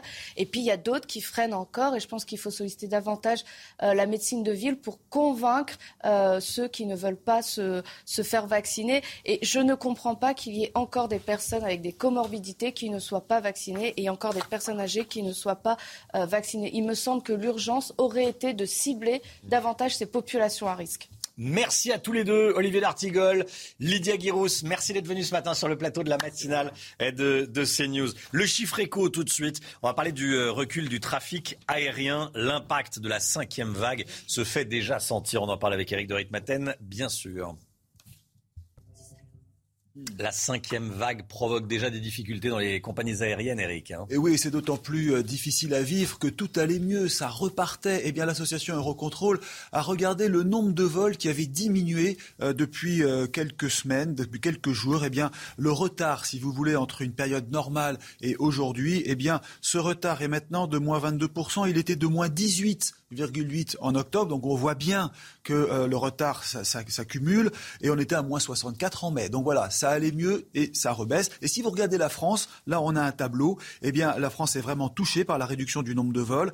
Euh, 5,7% de moins euh, quand on parle de vols. Là, c'est en une semaine, et moins 23% par rapport au trafic d'avant-crise. Donc, vous le voyez, ça ne s'arrange pas. Et euh, on peut l'expliquer aussi de la manière suivante. On a appris hier que euh, Royal Air Maroc suspendait ses vols à partir de dimanche 22h59. C'est la nouveauté du matin. On a aussi appris que la Russie, les Pays-Bas et la Grande-Bretagne avaient coupé leurs relations. Donc, on voit bien que la situation ne va pas s'arranger. Il faut préciser que les compagnies aériennes payent vraiment un lourd tribut. Air France a perdu 3 milliards aux deux premiers trimestres. Au troisième trimestre, ça allait mieux. On est reparti pour avoir des difficultés financières. Et le retour à la normale n'est pas attendu maintenant avant l'été 2022. Le sport tout de suite. Tiens, et si Zinedine Zidane venait entraîner le Paris Saint-Germain C'est l'information dont tout le monde parle dans le milieu du football. Et nous, on va en parler dans quelques secondes.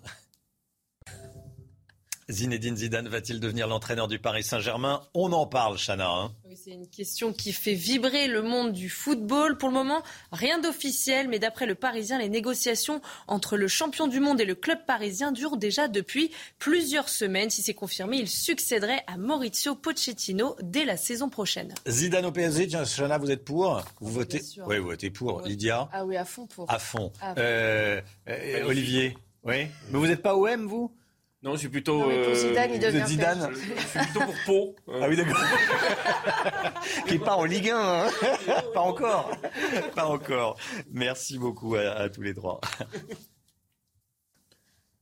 CNews, 7h17. Merci d'être avec nous. Pierre Chasseret, euh, bonjour. Bonjour. Délégué général de l'association 40 millions d'automobilistes. Dans un instant, on va parler des radars anti-bruit. Une méduse. Je vous emmène en mer, mais ça se passe sur la route. C'est le nom du nouveau radar. À tout de suite. Restez bien avec nous sur CNews. À tout de suite. CNews, il est 7h24. C'est votre chronique, la chronique des automobilistes avec Pierre Chasseret. Euh, Pierre, on va revenir ce matin sur une information qui concerne les deux roues, mais aussi par ricochet les automobilistes. Un nouveau radar va arriver sur nos routes. Un de plus. Alors je souris, mais c'est pas forcément une bonne nouvelle. Vous allez voir, c'est très capillotracté. Il faut quand même revenir à l'origine de ce radar.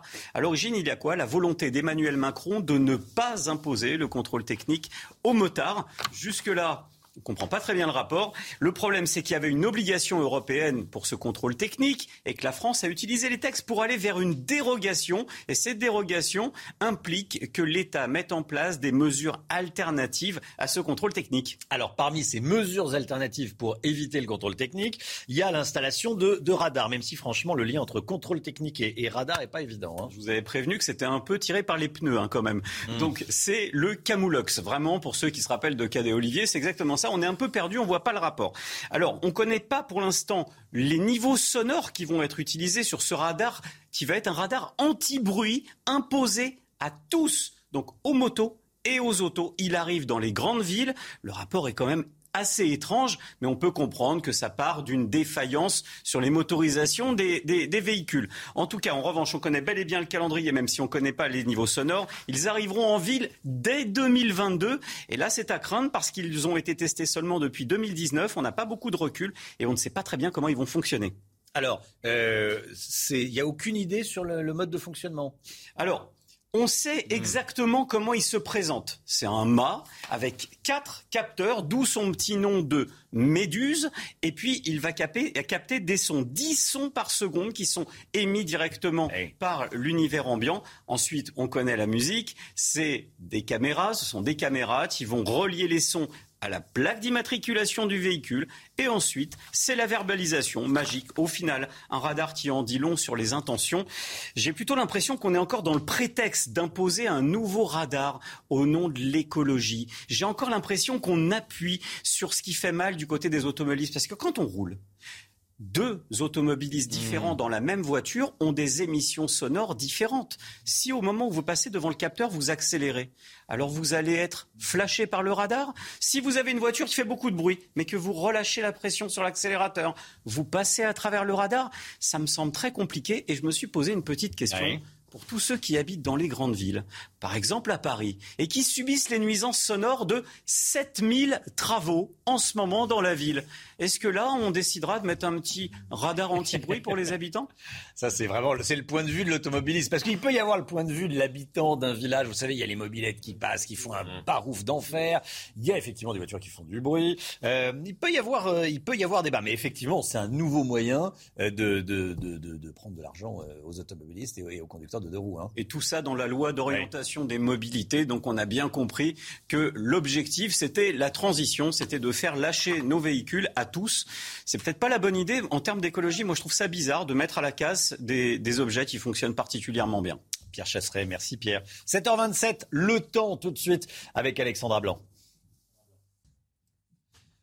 Alexandra, retour de la pluie en Bretagne. Oui, avec en prime le retour du vent également, avec l'arrivée d'une nouvelle perturbation euh, sur le Morbihan, avec donc des conditions météo qui vont se dégrader. Hier, c'était globalement assez agréable, la dégradation avec l'arrivée de cette perturbation assez active hein, qui va balayer les côtes de la Manche ou encore euh, la Vendée et le bassin euh, parisien. Alors ce matin, un temps brumeux, nuageux. On a également de la neige en montagne, au-delà de 1000 mètres d'altitude sur les Pyrénées, le Massif central ou encore sur les Alpes. Un temps très brumeux également entre le Val de Saône et le nord-est du pays petite nouveauté, retour du soleil en Méditerranée avec le Mistral et la Tramontane qui vont se lever en cette matinée de vendredi. Dans l'après-midi, toujours un temps assez brumeux, assez nuageux entre le sud-ouest et le nord-est du pays. Et puis la perturbation va progresser en direction du bassin parisien, de la Vendée ou encore des Ardennes avec d'une part de la pluie mais également de bonnes rafales de vent. Le ressenti ne sera pas très agréable aujourd'hui sur les régions du nord-ouest. Côté température, ça remonte grâce à qui? Eh bien, grâce aux nuages. Et oui, couverture nuageuse, donc température qui remonte. 4 degrés en moyenne à Paris,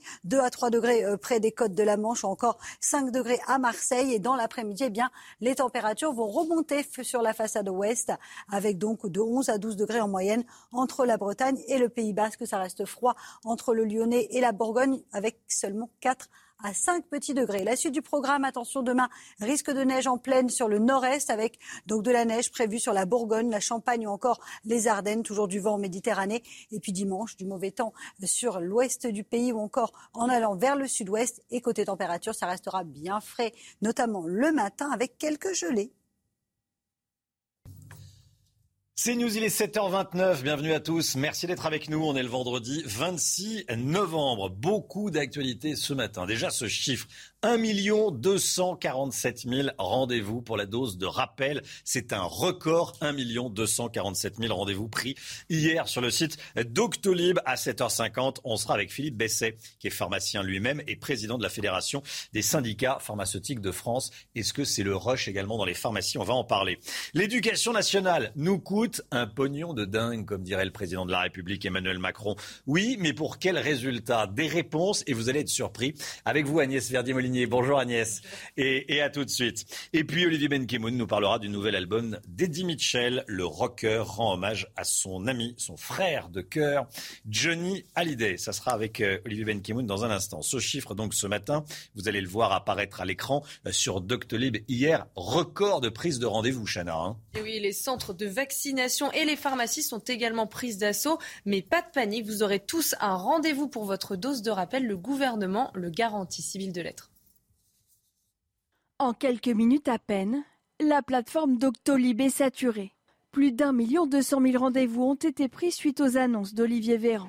Une ruée sur le vaccin pour conserver un pass sanitaire valide, car à partir du 15 décembre pour les plus de 65 ans et du 15 janvier pour les autres, il faudra avoir fait une dose de rappel pour pouvoir garder le précieux sésame. Résultat, il faut attendre parfois plusieurs semaines pour pouvoir obtenir un rendez-vous. Je suis euh, euh, euh, complet jusqu'à mi-décembre. On n'avait absolument pas prévu cette nécessité d'augmenter autant euh, cette activité. En plus des pharmaciens, 1000 centres de vaccination sont déjà en activité. 300 autres devraient ouvrir prochainement pour pouvoir faire face à l'afflux de patients. Et pas d'inquiétude pour les stocks. 19 millions de personnes sont éligibles pour ce rappel. Et la France dispose actuellement de 26 millions de doses. Voilà, et on regarde ensemble la une de votre quotidien gratuit, CNews, mesures anti-Covid, la piqûre de rappel. La Martinique qui euh, a passé une nouvelle nuit de violence alors qu'elle est sous couvre-feu depuis quelques heures. Couvre-feu qui a été mis en place hier soir de 22h à 5h du matin euh, pour faire face aux violences urbaines. Il en faudra plus pour euh, visiblement intimider les manifestants, les individus violents encore dans les rues cette nuit. Hein, oui, alors que s'est-il passé ces dernières heures? On fait le point avec Vincent Fernandez. Il y a quelques heures, sur ce rond-point face à un casino, des barrages filtrants. Réponse des forces de l'ordre qui tentent de reprendre la main sur cet axe. Des gaz lacrymogènes sont notamment utilisés. Depuis trois jours, la Martinique connaît un épisode de violence urbaine jamais vu depuis la grève générale en 2009. Des barrages sont régulièrement mis en place, parfois de l'argent est demandé aux automobilistes pour pouvoir circuler. Des voitures ou du mobilier urbain est régulièrement incendié et lorsqu'elles interviennent, les forces de l'ordre sont prises pour cible. Quotidiennement, nous, avons, nous devons essuyer des tirs euh, à l'arme de guerre, euh, aussi bien les effectifs de police que de la gendarmerie. Fort heureusement, nous n'avons pas encore à déplorer ni de blessés graves, ni de morts. Selon la préfecture, plusieurs armes ont été saisies par les autorités. Certains n'hésitent pas à s'afficher avec en vidéo. Aujourd'hui, la grève générale est toujours en cours. Une conférence territoriale est organisée pour tenter de trouver des pistes de sortie à ce conflit social. Voilà la situation donc en, en Martinique, en Guadeloupe. Le gouvernement ouvre les négociations, comme on dit pudiquement. Il étudie la possibilité de suspendre l'obligation vaccinale pour le personnel soignant et les pompiers. Euh, conséquence directe du mouvement de protestation. Également sur la table des solutions individuelles, comme on dit, euh, pour le personnel soignant et les, et les pompiers qui risquent de perdre leur emploi parce qu'ils ne sont pas vaccinés. Est-ce que c'est le début de la reculade C'est quand même la question euh, qu'on se pose ce matin. Je poserai cette question à la ministre de la fonction publique, euh, bien sûr. euh, qui sera avec nous, Amélie de Montchalin, à 8h15. La France doit reprendre tous les migrants qui traversent la Manche. C'est ce que demande le Premier ministre britannique Boris Johnson. Il a, petit 1, adressé une lettre au président de la République Emmanuel Macron cette nuit. Petit 2, il a tweeté ceci. Regardez, un accord bilatéral avec la France pour qu'elle reprenne les migrants qui traversent cette route dangereuse qu'est la Manche aurait un impact signifiant et immédiat. En clair, ça enverrait un message aux migrants. Euh, cette information qui tombe à l'instant, avec vous, Florian Tardif. Une lettre qui a été euh, accueillie très fraîchement par les autorités euh, françaises, puisque l'entourage du ministre de l'Intérieur nous fait savoir ce matin que nous considérons, je cite la lettre publique du Premier ministre britannique, inadmissible et contraire à nos discussions entre homologues. Par conséquent, Pritri euh, Patel, qui est euh, l'homologue de Gérald Darmanin britannique, n'est plus convié euh, dimanche à la réunion interministérielle qui avait été organisée à l'initiative de Gérald Darmanin à Calais avec ses homologues belges, allemands et néerlandais. Le format est néanmoins maintenu entre ces différents partenaires, mais voilà, le partenaire britannique n'est plus convié à cette réunion dimanche organisée à Calais. Darmanin annule, enfin Gérald Darmanin, je lis la dépêche, Gérald Darmanin, le ministre de l'Intérieur, annule la rencontre, donc avec son, son, son homologue. Crise diplomatique, hein. il y a une, enfin, ça frémit. Euh, voilà, c'est une information qu'on vous donne à l'instant, ça tombe et on vous la donne. Les pêcheurs français, c'est la conséquence du Brexit, hein, on reste dans le même domaine. Euh, les pêcheurs français passent à l'offensive dans la Manche. Ils lancent aujourd'hui une opération de blocage, une première depuis mai dernier, Chana. Hein. Et oui, les accès à trois ports et au tunnel sous la Manche seront bloqués aux marchandises venant de Grande-Bretagne. Régine Delfour, vous êtes en direct de Boulogne-sur-Mer avec un pêcheur qui va participer cet après-midi à l'opération menée à Calais. Oui, Chana, et plus précisément, nous sommes sur son bateau, sur la Souveraine, le bateau donc de Vincent le prêtre, qui est pêcheur depuis plus de 30 ans. Alors vous, la particularité, c'est que vous avez votre licence pour pêcher dans les eaux britanniques, mais vous avez décidé de soutenir le mouvement. Pour quelle raison? Ah, Premièrement, être solidaire avec mes collègues, qu'ils ont fait le choix de, de, faire un bateau neuf pour avoir plus de confort et par la suite céder à leurs enfants, alors qu'à la base, on faisait les mêmes eaux.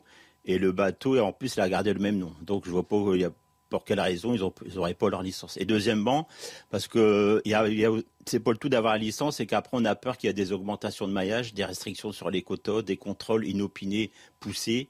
Donc euh, voilà, on a peur de, tout l'après-licence, quoi, en fin de compte.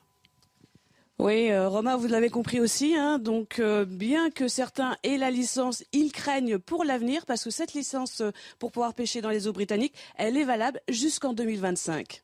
Merci beaucoup. Euh, merci beaucoup, Régine Delfour, avec les images d'Olivier Gangloff.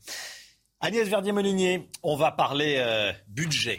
À l'occasion des débats sur le budget de l'année prochaine, les sénateurs ont publié un rapport sur les dépenses d'éducation de l'État. Plus grosse dépense du budget général, faut le savoir. Euh, et pourtant, l'impression que donne ce rapport, c'est qu'on ne dépense toujours pas assez en France pour l'éducation. Qu'est-ce qu'il en est vraiment, Agnès? Bah oui, dans le budget de l'État, hein, c'est énorme. Hein, c'est 77 milliards d'euros pour l'éducation financée par l'État, tous financeurs confondus, y compris les collectivités, ce que payent les parents. On est à plus de 100 milliards d'euros pour l'éducation premier et second degré. Donc, clairement, les moyens sont là, mais on a l'impression dans ce rapport sénatorial qui vient de sortir que on paye jamais assez en rémunération euh, les professeurs. Et c'est assez étonnant tous les calculs qui sont faits parce qu'ils sont faits hors prime, hors heures supplémentaires en comptant que la rémunération qu'on appelle statutaire, c'est-à-dire que ça prend pas tout. Et en fait, si on regarde la moyenne des, des, salaires en fait nets euh, perçus par, par les enseignants, et eh ben dans le public c'est 2610 euros euh, net par mois. Euh, les salaires moyens en général en France c'est 2424 euros net par mois. Euh, la moyenne pour les, enseignants du privé, elle est un peu en dessous, c'est vrai, 2294 euros par mois. Donc clairement, on est plutôt dans la moyenne des rémunérations nettes euh, de la France chez les salariés. Agnès, on répète aussi beaucoup que nos professeurs du public sont moins bien rémunérés que les professeurs des écoles publiques allemandes. Qu'est-ce qu'il en est? Oui, on n'arrête pas d'en hmm. parler, on en parle tout le temps, c'est les chiffres au CDE. Euh, et c'est vrai que nous, à la Fondation IFAP, on a regardé, on s'est dit, bah tiens, combien on met au total dans la rémunération des enseignants du public en France versus les enseignants du public en Allemagne. Et on a tout compté, y compris les cotisations, c'est-à-dire ce qui est payé par l'employeur. Eh bien, c'est assez sidérant les résultats parce qu'en Allemagne, on met un peu moins par professeur euh, du, public, c'est-à-dire 76 000 euros par an en comptant les pensions. Et euh, en France, c'est 78 000 ah euros. Donc en fait, euh, le, sujet, c'est aussi un coût du modèle social, un coût des pensions qui est bien plus important en France. C'est 9 milliards de cotisations en Allemagne versus 18 milliards en France, alors qu'on a à peu près le même nombre de professeurs dans le public en France et en Allemagne. Donc, en réalité, c'est beaucoup plus compliqué que ce qu'on dit. On dépense plus que les Allemands pour payer nos professeurs, si je vous suis, Agnès. Hein. Oui, cotisation compris, c'est complètement indéniable. Euh, les chiffres sont très clairs. Et puis, il faut aussi rappeler euh, que euh, les obligations, entre guillemets, des, enseignants du public allemand, elles sont beaucoup plus lourdes que celles de nos enseignants. Ils enseignent 23 heures par semaine hein, en, collège et en lycée, alors que nous, on est à, 18 heures. Ils ont l'obligation de faire des, des, surveillances, de faire 3 heures de remplacement par semaine. Ils n'ont pas le droit de grève quand ils ont euh, le statut public. Euh, et en plus, euh, ce qu'on voit aussi, c'est que si on se calait sur le nombre de professeurs du public allemand, eh bien, on aurait à peu près 80 000 professeurs en moins hein, pour les, un nombre d'élèves identiques. Mmh. Ça veut dire quoi? Ça veut dire que là, il y aurait potentiellement une économie à faire de 6 milliards d'euros par an. Et pourtant, et pourtant, malgré ces dépenses, nos résultats sont pas très bons en matière d'éducation par rapport aux autres pays. Hein. Et oui, les résultats sont pas très bons. En réalité, on est 23e sur 82 en, lecture, hein, selon le classement PISA, ce fameux classement de l'OCDE. On est 25e sur 82 en mathématiques. Et on a regardé beaucoup les évaluations euh, nationales hein, en 2019 des élèves de, CM1. Et là, ce qui est, assez sidérant, c'est que le privé s'en sort beaucoup mieux, le privé euh, sous contrat, avec plus de 89% des élèves qui maîtrisent bien euh, la lecture, alors que c'est que 75 et quelques pourcents dans le public. Et c'est encore plus mauvais en REP et en REP+, c'est-à-dire dans les zones d'éducation prioritaire. donc on voit bien que la performance des élèves du privé sous contrat est meilleure, alors que leurs professeurs sont moins bien payés et alors que globalement, on met beaucoup moins d'argent pour euh, les élèves du privé sous contrat. Hein. Il y a un écart de plus de 2800 euros euh, par an et par élève entre ce qu'on met pour un élève du mmh. public et un élève du, privé. Contrairement à ce qu'on pourrait penser, l'élève du public, il coûte beaucoup plus cher, tout financeur euh, confondu. Donc, il y a un problème d'allocation de moyens, il y a un problème de gâchis. Euh, on met énormément d'argent dans la machine et à la fin, on a toujours l'impression que personne n'est satisfait, ni les professeurs, ni les élèves, ni les parents, et que les résultats sont pas là. Donc, il faut vraiment changer quelque chose. Il y a des solutions. On en parlera un autre jour. Ce que j'aime beaucoup avec vous, on casse les idées reçues. Hein. On casse les idées reçues chiffres à l'appui. Euh, voilà, merci beaucoup Agnès. Restez, restez avec nous. Éric de Ritmaten, vous allez nous parler emploi. Le chômage baisse. C'est tout de suite. La situation continue de s'améliorer en France. Éric de Ritmaten, c'est ce que vous nous dites. Emmanuel Macron promet le plein emploi. On peut y arriver? Alors écoutez, mois après mois, c'est vrai que la situation s'améliore. Les derniers chiffres, là, tombés hier, pour le mois d'octobre, 113 000 chômeurs de moins, ce qui fait qu'on a un recul de 11% quand même hein, euh, sur en l'espace d'un an. Ça, ce sont les chiffres de la DARES. Euh, on voit les CDI augmentent, euh, on voit que les mi-temps augmentent, les intentions d'embauche augmentent. Donc c'est vrai, les clignotants passent au vert. Maintenant, quand on regarde la catégorie A, hein, c'est celle qui est la plus importante, ce sont ceux qui recherchent activement un travail, 3 300 000 chômeurs. Mais si vous regardez toutes les catégories, on est encore à 5 5 700 000 chômeurs. Alors Emmanuel Macron dit on arrivera au plein emploi, on y sera. Euh, rappelons qu'actuellement, euh, on est à 8,1% de chômeurs en France. On a connu pire, 10%, c'était en 2017, mais vous le voyez, mmh. ça baisse et le gouvernement table. L'objectif, ce serait 7% euh, à la fin du quinquennat. Le plein emploi, c'est quoi en fait? Alors c'est intéressant, le plein emploi. Emmanuel Macron a employé le mot. Au sens strict du terme OIT, Organisation internationale du travail, c'est 5%. Donc vous voyez, nous on est à 8%, 5%. Maintenant, l'objectif de 7%, est-ce que c'est ça en France, le plein emploi, 7% On peut y arriver peut-être. Il y a déjà beaucoup de choses qui ont été faites. Souvenez-vous, le CICE sous François Hollande, c'est vrai que ça a permis quand même de recréer des emplois. Il y a aussi des plans formation. Il y a aussi euh, maintenant la formation longue durée avec le plan compétences qui est long à se mettre en place. Ça coûte 15 milliards parce que tout ça coûte très cher. Le coût du traitement du chômage pour remettre les gens, remettre le pied à l'étrier des Français, sont au chômage, c'est compliqué, ça coûte cher. Il y a le plan aussi un jeune, un emploi. Donc avec toutes ces mesures sur le temps, on y arriverait peut-être. Simplement, quand on dit 7% plein emploi, il faut voir que l'Allemagne est à 5%, elle, déjà depuis longtemps. En tout cas, c'est son chiffre actuel. On termine par un point, c'est que la France doit, c'est vrai, guérir ses mots. C'est quoi ces mots C'est qu'il n'y a pas assez de Français au travail. Mmh. Quand, on dit, que dit-on par là C'est qu'il n'y a pas aujourd'hui un taux d'emploi suffisant. On pourrait avoir beaucoup plus de Français travaillant et puis surtout entrer moins tard dans la vie active. Si vous avez plus de monde qui travaille, c'est vrai qu'il y a plus de cotisations sociales et le chômage donc baissera. L'IFRAP d'ailleurs le dit, hein, euh, Agnès, euh, la priorité pour la prochaine présidentielle, ce sera vraiment le travail. Le travail, c'est ça qui sera la cible numéro un des prochains gouvernants de ce pays. 7h45, 8h moins le quart, Eddie Mitchell revient avec un nouvel album que va nous faire écouter Olivier Benkemoun. C'est tout de suite. Album noir Mitchell. Quand tu seras mort, vieille canaille, ouais. Ah, c'est toi la vieille canaille. Vieille canaille, on y est. Eddie Mitchell, on parle ce matin de son nouvel album, Olivier. 39e album studio, quand même. Oui, 39e, Album, ouais. eh ouais, euh, country rock. euh, le Mais là, il reprend des vieux. Non, pas du tout. Non, non, ça c'était vraiment une ouverture. Ça, c'était comme ça. C'était comme ça. C'était comme ça, c'était une petite Parce que- friandise. parce qu'en même temps, il sort toute son, son intégrale. Non, là, il n'a pas pu aller enregistrer aux États-Unis, donc il a fait venir ses musiciens à Saint-Rémy-de-Provence. Que je Covid, évidemment. euh, D'où ces images où vous allez apercevoir, vous allez apercevoir Eddie Mitchell comme vous l'avez jamais vu, c'est-à-dire en Bermuda. Ah oui. Moi personnellement, je l'avais jamais vu comme ça. Enfin, voilà. Belle gambette quand même. C'est pas très rock. À Effectivement, on a l'impression qu'il va faire ses à courses 8 heures du au- matin, c'est lui qui faisait clairon, qui, qui allait, réser- qui, qui allait euh, réveiller tout, le- tout le monde pour On réveille à quelle heure du matin quand on travaille 8 heures avec- du matin. 8 heures, ta- ta- non, ta- ça va. c'est- ouais, Allez, les, copains en studio parce que c'est une maison où on enregistre. Voilà. Alors cet album, euh, il s'ouvre avec un hommage à son copain. Ça s'appelle Un petit peu d'amour. Johnny. Ouais, un peu d'amour. Écoutez. Juste avec un petit peu d'amour, ton esprit, ton corps étaient de paix.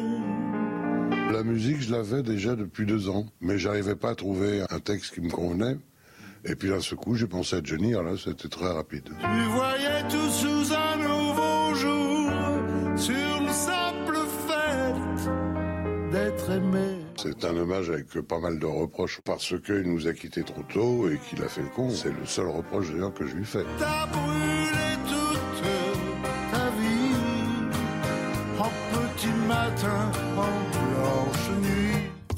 Voilà, c'est ben, c'est- c'est le son, c'est le son Eddie Mitchell. Il y a des thèmes très variés. Il y a euh, des chansons sur, sur les voyous, il y a des chansons sur Las Vegas, évidemment, sur l'Amérique, évidemment. Euh, il y a aussi euh, des chansons de société. Ça, je trouvais ça assez nouveau sur les violences conjugales. Il y en a même une sur sur le, le harcèlement et sur euh, euh, sur sur les violences sexuelles. Écoutez, ça s'appelle Droite dans ses bottes. A volé l'enfance, sa jeunesse et son insouciance. C'est c'est des sujets assez inédits pour, pour Eddie, Eddie Mitchell, qui dit euh, aussi, qui parle aussi des, des, des cités, enfin, qui parle de, de la société au fond. Et euh, alors sur les cités, sa chanson s'appelle Né dans les ghettos, et il dit faut arrêter de condamner le rap, par exemple.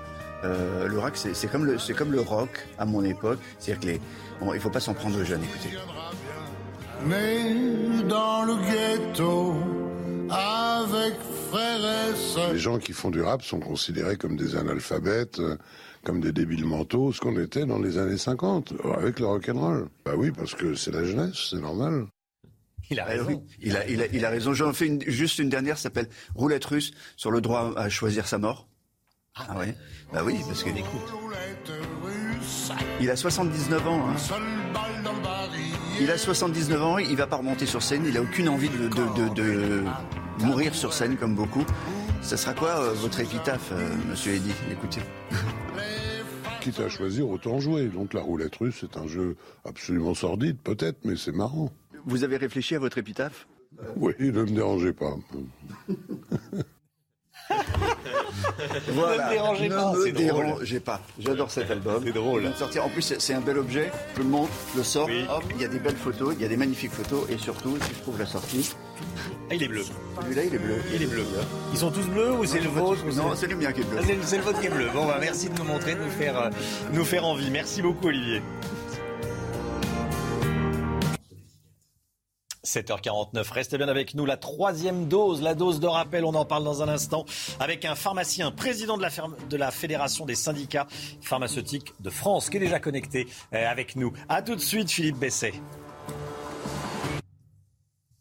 C'est News 7h55. Bienvenue à tous. Merci d'être avec nous. On est en direct avec Philippe Besset, pharmacien, pharmacien à Limoux. Bonjour Philippe Besset.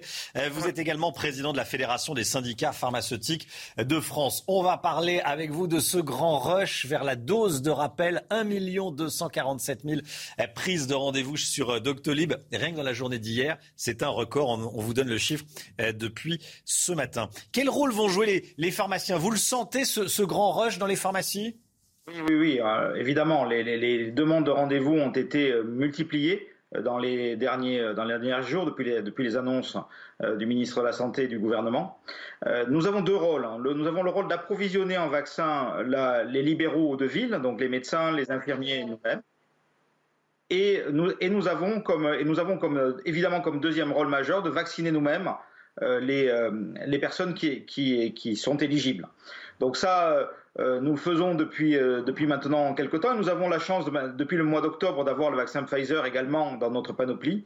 Euh, donc nous sommes mobilisés. Et, Il y aura assez de doses pour tout le monde ou pas? Rassurer ceux qui craignent qu'il y ait des, des pénuries? Oui, il y aura assez de doses. Euh, les deux vaccins à ARN sont maintenant en grande, en grande capacité sur le territoire national, donc soit Pfizer ou Moderna. Et oui, il y a assez de doses pour vacciner tout le monde. La question n'est pas là, la question est euh, le, nombre de vaccinateurs, le nombre de lignes de vaccination euh, pour pouvoir faire ça vite. Nous, si, nous avions un, temps, dans un temps raisonnable de quelques mois, nous, nous serions en capacité, nous tout seuls, de vacciner tous les Français. Euh, mais euh, comme il faut faire vite, nous avons demandé au ministre de rouvrir les centres de vaccination euh, et de permettre ainsi une collaboration entre les libéraux de, ville et les, centres. Oui, c'est ça. S'il devait y avoir un, problème, ça ne serait pas des problèmes de pénurie de, doses, mais de manque de bras. un mot de ce qui se passe en Martinique, on va y revenir dans le journal dans, un instant. Plusieurs pharmacies attaquées. Hein. Oui, il y a cinq pharmacies qui ont été pillées hier en Martinique. Hein, ça fait suite aux événements en Guadeloupe. Donc, c'est les, deux îles euh, maintenant sont touchées par, les, ces, désordres qui sont insupportables et inqualifiables. Euh, euh, le, premier message et le premier appel moi, que j'ai à donner au gouvernement, c'est garantir la sécurité des pharmacies, que ce soit en Martinique ou dans le territoire les équipes sont fragilisées par des mois et des mois de mobilisation. Euh, s'il se rajoute un problème de sécurité, là, pour le coup, ça ne va pas le faire du tout. Donc il faut, euh, il faut véritablement garantir la sécurité euh, des, soignants. Garantissez la sécurité des soignants et des pharmacies, nous dit Philippe Besset. Merci beaucoup d'avoir été en direct avec nous ce matin dans, dans la matinale CNews. Tout de suite, le temps, Alexandra. Des conditions météo hivernales pour votre fin de semaine avec au programme de la neige en montagne, arrivée également d'une nouvelle perturbation euh, par les côtes de la Manche et puis retour du grand beau temps autour du golfe du Lion avec néanmoins le maintien du Mistral et de la Tramontane. Dans l'après-midi, encore une fois, de la neige sur les massifs français, sur les Pyrénées, le massif central ou encore sur les Alpes et puis la perturbation va progresser en direction de la Vendée ou encore du bassin parisien. Toujours du grand beau temps dans le sud. Côté température, c'est plus doux ce matin grâce à qui Eh bien, grâce à la couverture nuageuse, 4 degrés à Paris. 4 degrés également le long de la Garonne ou encore 10 degrés à Ajaccio. Et dans l'après-midi, les températures vont rester contrastées, toujours froides à l'est, avec seulement 4 degrés en Bourgogne ou encore pour la Lorraine, contre 10 à 11 degrés sur la façade ouest et 15 degrés à Nice. La suite du programme, un temps très mitigé tout au long de votre week-end, avec d'ailleurs le retour de la neige en pleine sur le nord-est samedi après-midi, puis dimanche, toujours des nuages, du vent et des températures bien trop fraîches pour la saison. C'est News, il est 8h pile. Bienvenue à tous. Merci d'être avec nous. On est le vendredi 26 novembre. Beaucoup d'actualités ce matin. Vous allez voir. On va aller en Martinique où un couvre-feu a été mis en place depuis quelques heures maintenant. Malgré cela, il y a eu des violences. On va vous montrer euh, ce qui s'est passé. Et puis en Guadeloupe, le gouvernement commence à envisager euh, ce qui pourrait ressembler à une reculade en proposant de revenir sur l'obligation de vaccination des soignants et des pompiers. On en parle euh, ce matin, bien sûr. Dans l'actualité, il y a également la dose de rappel. Est-ce que vous avez réussi à obtenir un rendez-vous pour votre dose de rappel? C'est le grand rush. Le ministre de la Santé promet qu'il y en aura pour tout le monde d'ici le 15 janvier. On verra également avec Vincent Fandège quels sont les lieux du quotidien les plus à risque de contamination. Et puis le bras de fer entre la France et la Grande-Bretagne, Gérald Darmanin le ministre de l'Intérieur annule une réunion euh, sur euh, les migrants avec son homologue britannique Priti Patel. Le ministre de l'Intérieur riposte quelques heures après que Boris Johnson a demandé à la France de reprendre des migrants qui sont arrivés illégalement en Grande-Bretagne. On va y revenir avec vous. Florian Tardif. On vient de l'apprendre en Martinique, quatre journalistes français ont été visés par trois coups de feu tirés par des individus à moto. Ça s'est passé cette nuit à Fort-de-France alors que le couvre-feu est instauré depuis hier entre 22h et 5h du matin, Chana. Hein. Et oui, nos confrères couvraient les violences urbaines. Aucun tir, heureusement, n'a touché les membres de l'équipe de tournage. Vous l'avez dit, ces violences interviennent alors qu'un couvre-feu est mis en place depuis hier. Mais visiblement, il en faudra plus pour intimider les contestataires. On revient sur ce qu'il s'est passé la nuit dernière avec Vincent Fernandez. En intervention dans l'un des quartiers de Fort-de-France, cet équipage de la BAC a été ciblé par des tirs cette nuit. Une policière serait légèrement blessée. L'impact aurait été amorti par son gilet pare-balles. Quatre journalistes ont également été visés par des tirs. Face à une situation extrêmement tendue cette nuit, le raid a été déployé. Depuis trois jours, la Martinique connaît un épisode de violence urbaine jamais vu depuis la grève générale en 2009. Des barrages sont régulièrement mis en place. Parfois, de l'argent est demandé aux automobilistes pour pouvoir circuler. Des voitures ou du mobilier urbain est régulièrement incendié et lorsqu'elles interviennent, les forces de l'ordre sont prises pour cible. Quotidiennement, nous, avons, nous devons essuyer des tirs euh, à l'arme de guerre, euh, aussi bien les effectifs de police que de la gendarmerie. Fort heureusement, nous n'avons pas encore à déplorer ni de blessés graves, ni de morts. Selon la préfecture, plusieurs armes ont été saisies par les autorités. Certains n'hésite pas à s'afficher avec en vidéo. Aujourd'hui, la grève générale est toujours en cours. Une conférence territoriale est organisée pour tenter de trouver des pistes de sortie à ce conflit social. Voilà, justement, en Guadeloupe, à propos de pistes de sortie, le gouvernement ouvre les négociations. Il étudie la possibilité de suspendre l'obligation vaccinale pour le personnel soignant et les pompiers, Chana. Hein. oui, je le rappelle, c'est la conséquence directe du mouvement de protestation que connaît le territoire depuis une semaine. Également sur la table, des solutions individuelles pour le personnel soignant et les pompiers qui risquent de perdre leur emploi parce qu'ils ne sont pas vaccinés.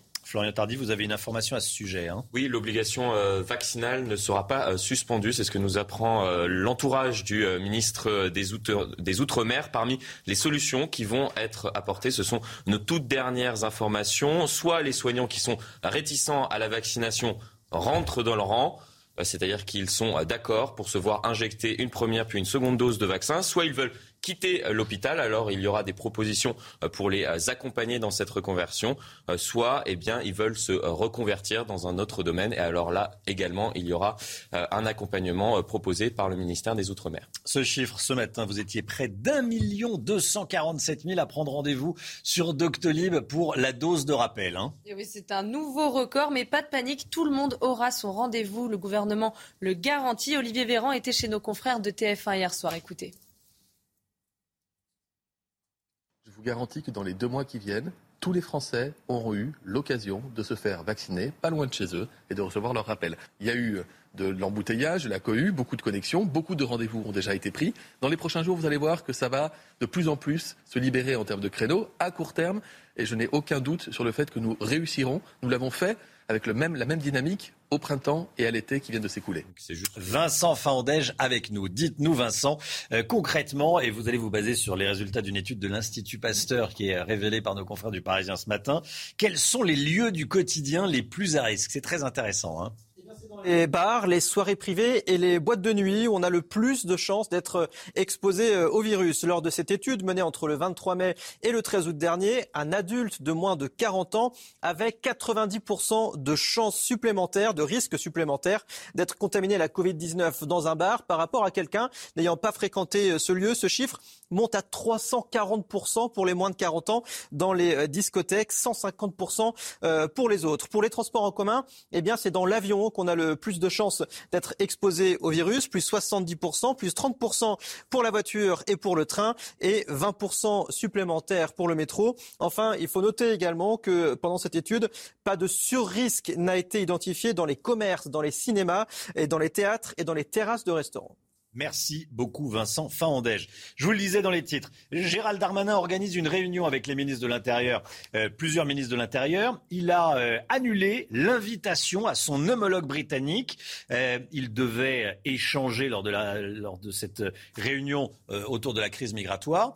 Gérald Darmanin ne veut plus, enfin n'invite plus le ministre de l'Intérieur britannique. Pourquoi? Ça fait suite, cette décision fait suite à la demande de Boris Johnson adressée cette nuit à Emmanuel Macron de reprendre tous les migrants qui traversent euh, la Manche. On va le regarder, euh, le tweet euh, publié par le Premier ministre britannique. Un accord bilatéral avec la France pour qu'elle reprenne les migrants qui traversent cette route dangereuse qu'est la Manche aurait un impact signifiant et immédiat, écrit Boris Johnson. Voilà, il y a un début de crise, on va le dire, entre Paris et Londres. Le ministre de l'Intérieur n'est plus invité par son homologue français. À Toulouse, les éboueurs disent non aux 35 heures. Ce régime s'appliquera à tous les agents de la fonction publique dès le 1er janvier prochain, une mesure qui ne passe toujours pas partout. Hein.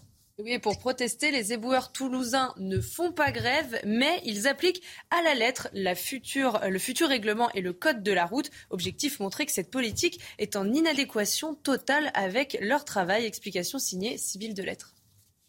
Pas de piquet de grève, mais un excès de zèle. Voilà la tactique des éboueurs toulousains pour protester contre la prochaine mise en place des 35 heures.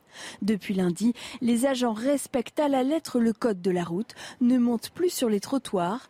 Résultat, à certains endroits, les détritus commencent à s'entasser.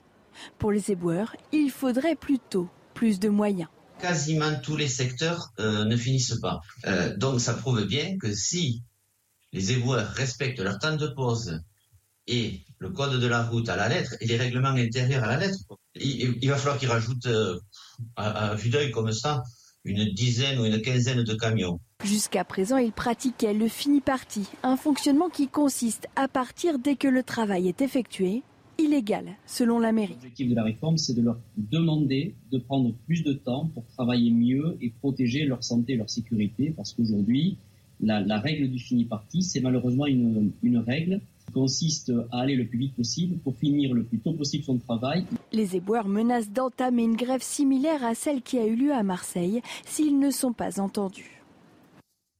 C'est News, il est 8h09. Justement, on va parler de ça, notamment des, des, 35 heures dans la fonction publique, avec Amélie de Montchalin, ministre de la Transformation et de la fonction publique, qui est euh, l'invitée de CNews, que je vais interroger dans un instant. A tout de suite. C'est News, il est 8h15. Nous recevons euh, aujourd'hui Amélie de Montchalin. Bonjour Madame la Ministre. Ministre de la Transformation et de la Fonction euh, publique. Je voudrais d'abord, euh, avant d'évoquer le, le, vaccin, l'épidémie, les 35 heures dans la fonction publique, parler de ce qui se passe évidemment dans les, dans les dom-toms. En Martinique, les violences se sont poursuivies cette nuit, malgré le couvre-feu. Des individus violents filtrent les passages sur les routes, réclament parfois de l'argent. Il y a des pillages, malgré l'envoi du RAID et du GIGN. C'est quoi la étape Et est-ce que euh, ces territoires sont à ce jour hors de contrôle? Alors, évidemment, d'abord, il faut qu'on soit extrêmement clair de condamner très fermement euh, ces actes de violence qui sont d'abord intolérables, euh, qui prennent en otage la population et qui créent une grande confusion sur une situation par ailleurs sanitaire où nous faisons beaucoup d'efforts pour convaincre notamment les soignants mais aussi la population à se vacciner.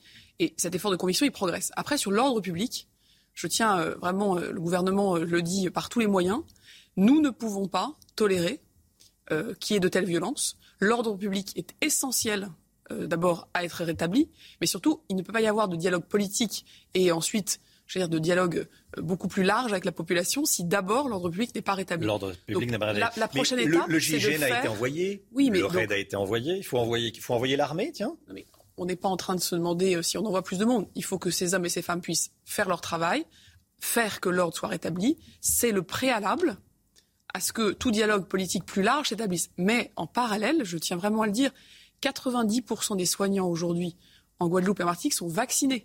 Nous avons 50% euh, de la population euh, qui est éligible, qui est elle aussi vaccinée. Donc on doit poursuivre.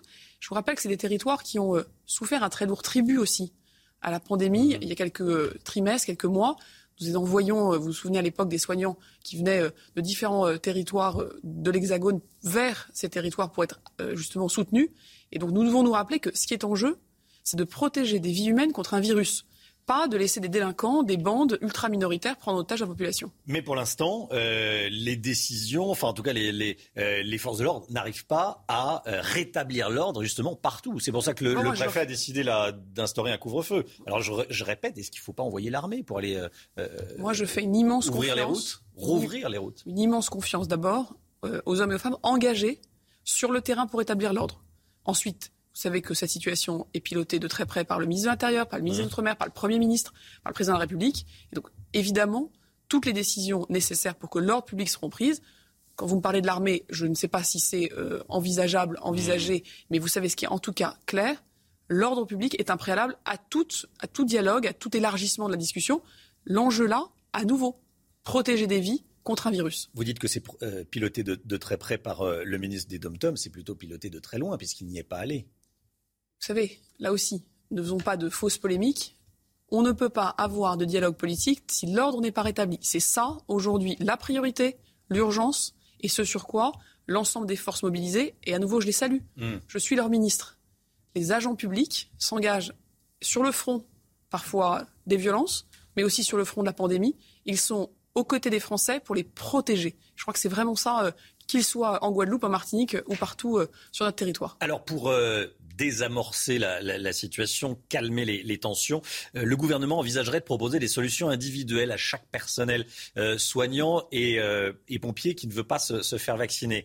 Est-ce que c'est pas le début de la reculade, créer une instance de dialogue et en clair revenir sur cette obligation vaccinale pour les, pour les soignants et les, et les pompiers? Il n'est pas question de ça. C'est le cas en Guadeloupe. Vous savez, aujourd'hui, sur tout le territoire, à chaque fois que des personnes prennent des décisions qui ne sont pas celui du respect au départ de l'obligation vaccinale ou de l'application du pass, dans toute la fonction publique, nous avons un dialogue individuel pour comprendre les raisons, pour accompagner, pour expliquer, pour convaincre. Et donc, il me semble tout à fait, je vais dire, à la fois nécessaire, mais aussi tout à fait normal que, individuellement, les personnes qui ont des doutes soient accompagnées et que la situation, euh, bien au fond, ne perdure pas. Euh, on l'a fait. Mais vous nous dites ce matin, l'obligation vaccinale restera en vigueur mais, euh, mais, dans les dom-toms. Mais évidemment. Mais ce que je vous dis, c'est qu'on ne traite pas de sujets qui sont aussi intimes, qui peuvent créer des peurs, qu'il faut qu'on entende. Avec des discours généraux, on le traite personne par personne, avec un accompagnement et euh, des explications dans euh, un face-à-face -face avec ceux et celles qui ont comme métier de nous soigner et qu'il faut donc protéger. En métropole, comment ça se passe? Quel est le taux de vaccination dans la, dans la fonction publique? Le taux de vaccination dans la fonction publique, il a été d'ailleurs supérieur en progression à celui de la population générale parce qu'il y a une grande exemplarité des agents que je veux à nouveau saluer. Vous savez qu'à l'hôpital, on a peut-être des centaines sur le million d'agents publics mobilisés dans les hôpitaux qui euh, n'ont pas souhaité se faire vacciner. Mmh. Nous avons aujourd'hui des situations qui sont très, euh, je crois, bien connues, bien suivies, apaisées. Aujourd'hui, l'enjeu, moi, en tant que ministre de la fonction publique, c'est que j'aimerais passer un appel à ces hommes et ces femmes qui ont un rôle majeur parce qu'ils ont un rôle d'exemplarité. Nous sommes dans une reprise épidémique que nous voyons, parce que c'est l'hiver, parce que nous vivons plus enfermés, parce que nos pays voisins ont des reprises fortes, parce que la campagne de rappel se poursuit mais n'est pas terminée, parce qu'aussi, on doit le dire, le vaccin a pu nous inciter les uns les autres à relâcher les gestes barrières, et je ne jetterai la pierre à personne, à aucun Français, mais en tant qu'agent public, on a aujourd'hui une doctrine que je vais réaffirmer encore aujourd'hui sur le terrain en allant mmh. dans une cité administrative, très claire. C'est pas le masque ou le vaccin, c'est le masque et le vaccin. Ensuite, c'est une grande vigilance sur les lieux de travail par des choses très simples, mais qui sont déterminantes. Aérer les pièces, parce que comme c'est l'hiver, on a un peu moins le réflexe. Mettre des capteurs de CO2 pour, dans les locaux professionnels, avoir l'indication que c'est le moment d'aérer. Alors là, j'entends déjà les, les, les, les, fonctionnaires dire, mais attendez, on, ne les a pas, les capteurs de CO2. Ils, ils sont Donc, sur le terrain ou pas? Ce que nous disons, c'est que nous allons mettre des moyens pour, là où c'est nécessaire, notamment dans les pièces où il y a euh, potentiellement plus de monde, euh, avoir le signal de dire c'est le moment d'aérer. Des choses aussi sur la manière dont on se salue, de se salue pour garder euh, des distances et des gestes mmh. protecteurs. S'assurer que les pièces, notamment d'accueil au public, sont pas bondées. Ça, c'est des gestes de vigilance. C'est très pratique, mais ça fait la différence. Ensuite, c'est le télétravail. Nous avons, depuis le 13 juillet, un accord unanime, et euh, nous sommes euh, le seul employeur du pays à avoir, dès le 13 juillet, eu un accord sur le télétravail, qui est très simple. C'est volontaire, c'est trois jours maximum par semaine. Et donc là, nous sommes en train de rappeler aux employeurs qu'il faut le faciliter. Et puis enfin, sur le vaccin, Nous avions pris des mesures, euh, là aussi très concrètes, pour que les agents publics puissent aller se faire vacciner le temps euh, nécessaire, le temps de congé ou le temps de pause pour aller soi-même, ses proches, ou si on a des effets secondaires, ne sont pas pénalisés financièrement. Il n'y a pas de jour de carence. Ces mesures, on les a conservées, et je les rappelle pour que chacun euh, prenne bien euh, Mmh. la conscience que c'est important de Oui. faire ce rappel quand on est un adulte, parce que ça, ça protège soi-même, et c'est une des bonnes, des bons outils, un des bons outils pour lutter contre la pandémie. Dans la fonction publique, quand on va, on peut aller se faire vacciner sur son temps de travail. C'est euh, également une règle qui a été largement déployée aussi par d'autres employeurs, y compris privés. C'est de dire on facilite au maximum la vaccination. Si vous vous absentez pour vous faire vacciner ou pour faire vacciner vos proches, une personne âgée, euh, Mm. vos enfants, eh bien, vous avez la possibilité de ne pas être sanctionné financièrement. On a fait ça euh, tout le printemps, tout l'été. C'était très euh, important, très utile. Et donc, on continue évidemment pour cette troisième dose. Beaucoup d'actualités, Madame la Ministre, ce matin. Euh, où en est-on à Paris sur les 35 heures? La loi, on va le rappeler, euh, il y a une loi qui va obliger à partir du 1er janvier 2022 à travailler 35 heures, ce qui n'est pas fou, ça existe depuis de nombreuses années dans le, dans le secteur privé et dans, et dans certains services publics également. Ça coince dans certaines mairies, notamment dans la capitale. Pourquoi est-ce que Anne Hidalgo ne fait pas euh, appliquer cette loi et où est-ce qu'on en est aujourd'hui? Alors, déjà, rappelez bien pourquoi Mm. c'est un combat politique. C'est une loi que nous avons fait voter en 2019 pour dire une chose très simple. Dans notre pays, tout le monde travaille au moins 35 heures. Et là où ce n'était pas le cas, nous avons laissé euh, deux ans et demi au dialogue social pour que les maires puissent, avec euh, leur personnel, organiser les choses, y compris aussi pour des métiers pénibles, où quand on travaille la nuit, quand on porte des charges lourdes, on est adapté. Mais pourquoi on fait cette réforme? Aussi parce que la réforme de la fonction publique que nous menons doit être une réforme qui crée l'efficacité dans la fonction publique, qui crée aussi de repenser les organisations. Et moi, je crois à l'égalité. L'égalité entre les personnes qui travaillent dans le secteur privé et les agents publics, et puis l'égalité entre les Ça, agents publics. Je pense que entre eux. euh, tout le monde est d'accord. Pourquoi est-ce que euh, Mais- ça coince dans certaines villes, et notamment dans la capitale? Et on parlait des éboueurs de à Paris, Toulouse. euh, à, Paris, on va se 8 dire franchement les choses. Ça coince parce que Madame Hidalgo a décidé politiquement de dire qu'elle préférerait que l'ensemble des Français, notamment, travaillent 32 heures. C'est un postulat politique, postulat que je combats. Moi, je pense que la valeur travail est importante. Je pense que c'est important d'ailleurs que le travail paye. Et donc, elle est dans une démarche où elle a décidé de jouer la montre. Mm. Et donc, nous avons euh, constaté que le règlement euh, qu'elle a proposé, le préfet, eh bien, a saisi le tribunal administratif qui a condamné la mairie de Paris. Et aujourd'hui, euh, j'ai l'impression que Mme Hidalgo on, est le considère... 26, on est le 26 novembre, hein, je vous Oui. l'apprends pas, et, Et- ça doit s'appliquer dans un mois et une Et semaine. donc le quoi. tribunal a condamné, Madame la maire de Paris a fait appel, et donc nous attendons une, une décision de jugement. Mais ce que ça montre, c'est quoi? C'est que vous avez une candidate à la présidentielle qui, alors qu'en République, nous demandons à tous les Français, et je pense que c'est la base de la République, d'appliquer la loi. Eh bien, vous ne pouvez pas, à mes yeux, être un élu et euh, très, euh, je veux dire, de manière un peu impune, de manière euh, impune, Mm. considérer que vous pouvez vous asseoir sur une décision de justice, vous asseoir sur le droit. Moi, je sais une chose en République. Vous avez toujours le droit de changer la loi. Mais tant qu'elle n'a pas changé, vous devez l'appliquer. Et j'observe que beaucoup de soutien à Madame Hidalgo, la maire de Nantes, le maire de Montpellier et beaucoup d'autres qui sont euh, de ses amis socialistes, peut-être parce qu'ils croient à l'égalité, eh bien eux, ils ont euh, mené le dialogue social. Ils ont, euh, ça a été d'ailleurs du courage parce que Mmh. c'est de changer des habitudes, mais ils appliqueront bien les 35 heures au 1er janvier 2022. Et je peux vous dire qu'en tant que membre d'un gouvernement qui fait respecter l'état de droit, les préfets, pour les communes qui ne montrent aucune bonne volonté et qui manifestement ont décidé d'aller à rebours de ce qu'est la loi, eh bien, iront au tribunal administratif partout en France. Ce- notre, notre discussion, je pense, fait euh, euh, s'étouffer des, des, des artisans qui travaillent 70 heures Mais par semaine et se disent mais que on est, on est en train de se battre pour main- faire euh, travailler 35 heures des, des gens. Aujourd'hui, aussi rassurer des, ceux qui nous écoutent, 80-90% des mairies sont en train de se préparer à le faire. Mais je suis très vigilante. Parce qu'il y a annoncé qu'on va le faire, il y a vraiment prendre les dispositions nécessaires, et puis il y a au 1er janvier constater, et je peux vous dire que notre main ne tremblera pas, c'est aussi un élément de confiance entre les Français et les agents publics, et entre les agents publics entre eux. Vous savez qu'à la mairie de Paris, il y a 50 000 agents, c'est plus que dans toutes les préfectures et sous-préfectures de France, où je peux vous dire qu'on travaille bien au moins 35 heures. Vous allez créer un nouveau corps de l'État qui va regrouper les plus hauts fonctionnaires, euh, diplomates, préfets, inspecteurs généraux. En quelques mots, quel est l'intérêt? On a euh, pris l'engagement de tenir une promesse du président qui est de refonder radicalement la culture administrative de notre État.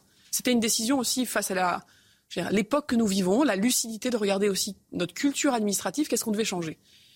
A été prise la décision de supprimer l'ENA, a été pris la décision de réformer profondément la manière dont les carrières sont gérées. Ça veut dire quoi pour les Français? Ça veut dire que quand on veut transformer la France, il faut transformer l'État.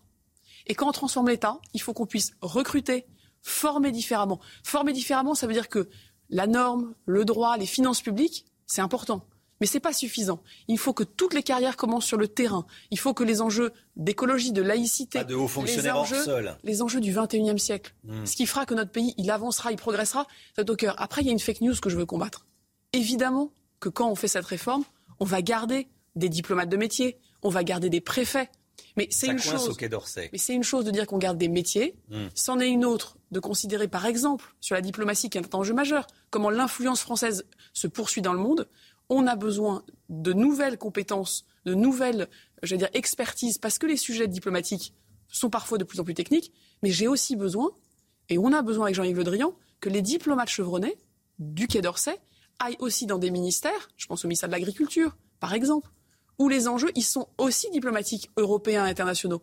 Et donc, faire que, vous voyez, les compétences circulent, soient dans les endroits où on a besoin d'elles, c'est une réforme de progrès et c'est au service des Français pour que notre pays soit un pays où ce qui compte, c'est pas de contrôler, de juger, d'inspecter, de faire respecter la norme. Ce qui compte, c'est qu'il y ait des résultats sur le terrain, qu'on soit dans une, faut une culture administrative beaucoup plus opérationnelle. Et c'est cette réforme que nous faisons. Et je tiens à dire quelque chose. Ça faisait 30 ans qu'on en parlait. 30 ans que tous les présidents de la République précédemment à Emmanuel Macron avaient dit qu'ils allaient faire cette réforme qui était nécessaire. Eh bien, c'est aujourd'hui que nous la faisons. C'est aujourd'hui pour qu'au XXIe siècle, l'État soit au service de la France et que la France puisse elle-même se transformer. À propos de diplomatie, euh, Boris Johnson propose à la France de reprendre tous les migrants illégaux qui traversent la Manche. Il l'a écrit sur Twitter, il l'a écrit également dans une lettre au président de la République cette nuit. Euh, le message a pas l'air d'être très bien apprécié, euh, très apprécié à, à Paris. Euh, votre collègue de l'Intérieur, Gérald Darmanin, a euh, décidé de ne plus inviter son collègue, ministre de l'Intérieur britannique, à une réunion sur, euh, Sa sur, collègue, sur oui. Calais. Pardon? Sa collègue euh, Priti Patel. sa collègue, pardon, Patti Patel, euh, dimanche à une réunion sur, sur, les, sur les migrants. Bon, on oublie le, le contexte diplomatique, mais est-ce que l'idée de Boris Johnson peut être intéressante? Visiblement, c'est pas le point de vue de, de Paris. Boris Johnson nous dit, écoutez, vous faites passer vos migrants, euh, enfin vos migrants, vous faites passer des migrants, vous laissez passer, euh, ils arrivent sur notre, euh, sur notre territoire, reprenez-les. Ça serait un message. D'abord- ça serait un message envoyé aux migrants pour qu'ils ne viennent plus. D'abord, je pense qu'il faut qu'on ait conscience de la gravité du moment. Des hommes et des femmes sont morts en, dans la Manche il y a quelques jours dans un drame effroyable. Le président de la République l'a dit, la Manche ne peut pas devenir un cimetière. Et donc, on a sur ce sujet un enjeu à la fois de responsabilité et d'efficacité. La France, sur ce sujet, mène depuis des mois une action extrêmement difficile de protéger les hommes et des femmes des dangers de la mer. C'est 20 000 personnes qu'on a empêchées de monter sur des bateaux où ils risquaient leur vie. C'est 8 000 personnes repêchées en mer. Mais c'est surtout un combat acharné contre les passeurs, contre des marchands de mort, contre ceux qui organisent un trafic humain. Il faut bien voir de quoi on parle. Quand on les arrête, d'autres arrivent. Oui, mais qu'est-ce qui se passe? Quand on, a les arrête, d'autres arrivent. La, la- police française avec- fait un travail.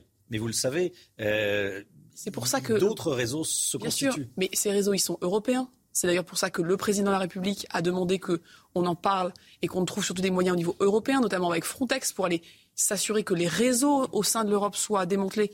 C'est un sujet également évidemment diplomatique. Il faut qu'avec le Royaume-Uni, dans un contexte de Brexit, on soit bien clair sur comment on partage à la fois les, les rôles, les responsabilités, les moyens. Vous savez que les Britanniques ont été appelés à soutenir aussi, financièrement y compris, les efforts que nous faisons de notre côté. C'est un enjeu Voilà, ça, au-delà. Ils ont payé 20, 20 20 millions sur les 60 Mais millions. c'est un enjeu que nous ne pouvons pas instrumentaliser. Des, des vies sont en jeu. Nous devons à la fois d'avoir beaucoup de fermeté, beaucoup d'humanité, beaucoup de responsabilité. Boris Donc- Johnson la propose, cette fermeté. donc- Il dit euh, on, on envoie le message que Oui, mais même ça si on a réussi à traverser, Oui, mais- on revient mais en Ça France. veut dire quoi?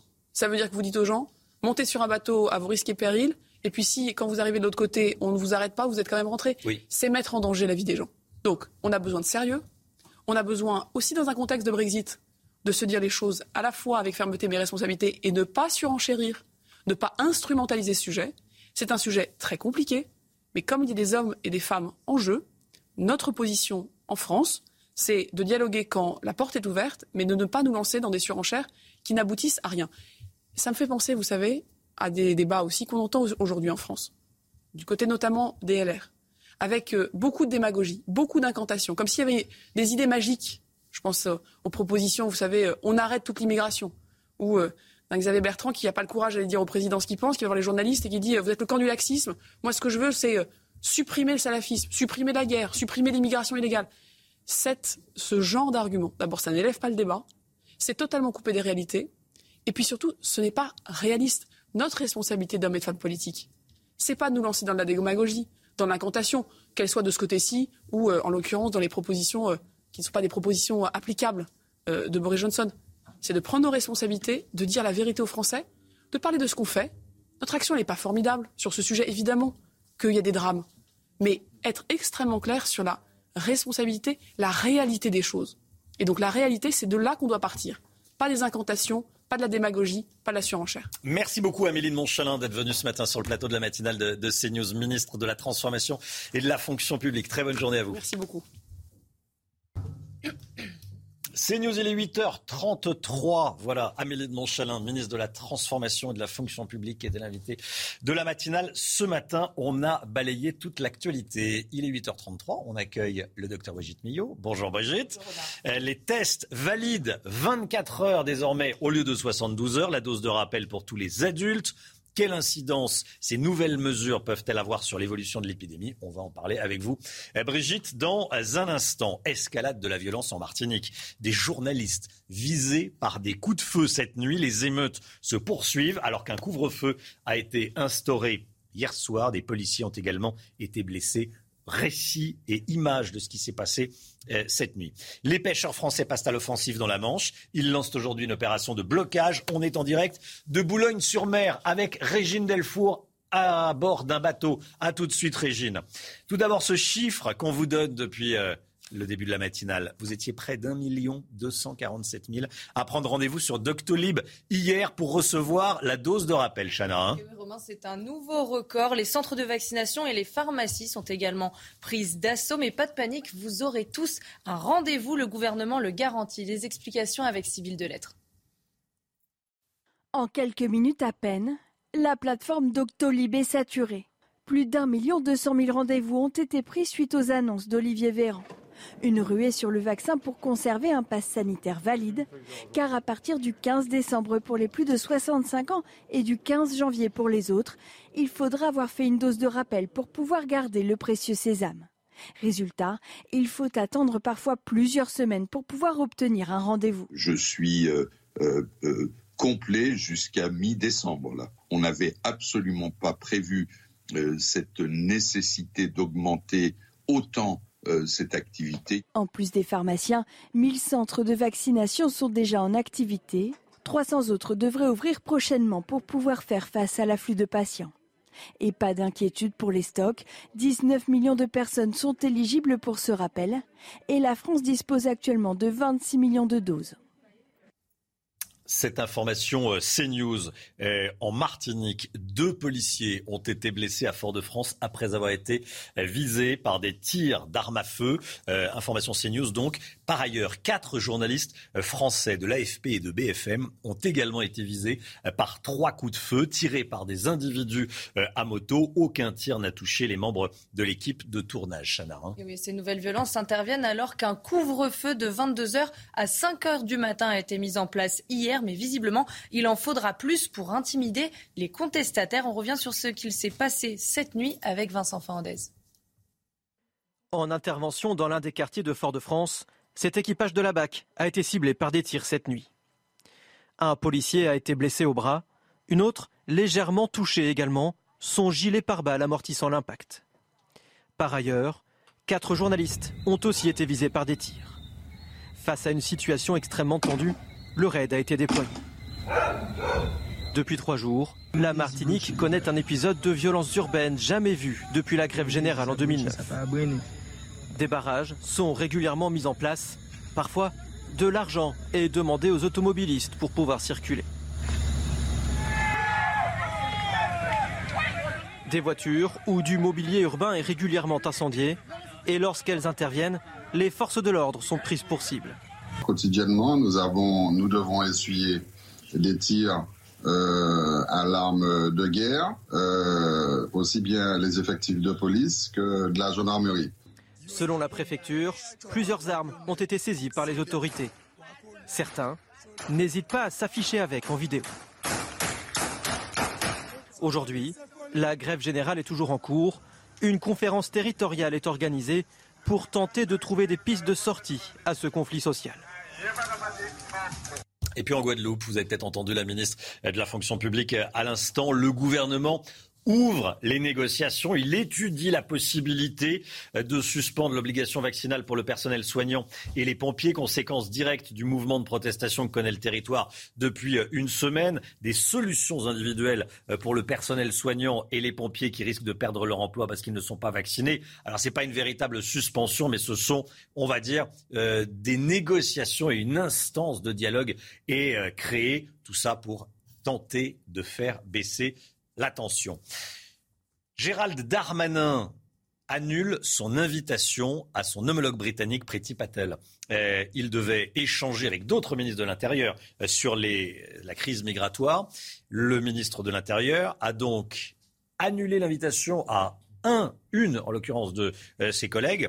C'est son homologue britannique. Pourquoi? Eh bien parce que la demande de Boris Johnson n'a pas été appréciée à Paris.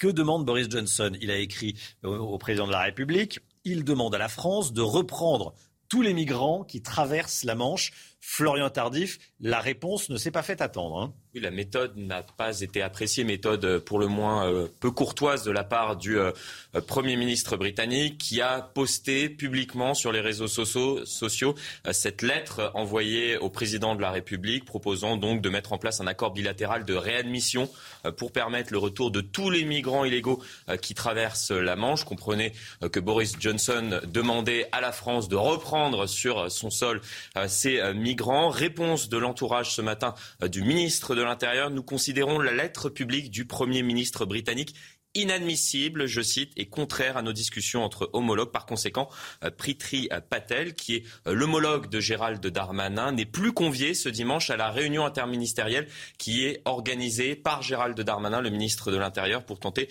euh, de trouver une solution pérenne et efficace à cette problématique, donc à laquelle est confronté notamment le Calaisie.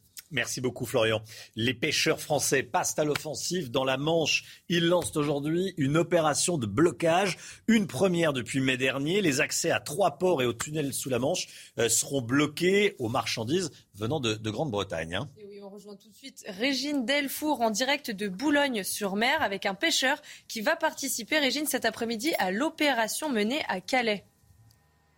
Oui, Chana, nous sommes ici sur euh, à bord euh, du euh, Boulogne de Notre-Dame de Boulogne. À mes côtés, Alexandre Fournier, qui est fils, petit-fils, arrière-petit-fils de pêcheur. Vous avez 25 ans. Ça fait 8 ans que vous êtes marin-pêcheur. Vous pouvez pêcher dans les eaux britanniques, mais vous avez quand même décidé de soutenir ceux qui ne le peuvent pas. Pour quelle raison? Avant tout, c'est une question de solidarité, parce que je pense que seul, on peut pas mener un combat, il faut qu'on soit plusieurs.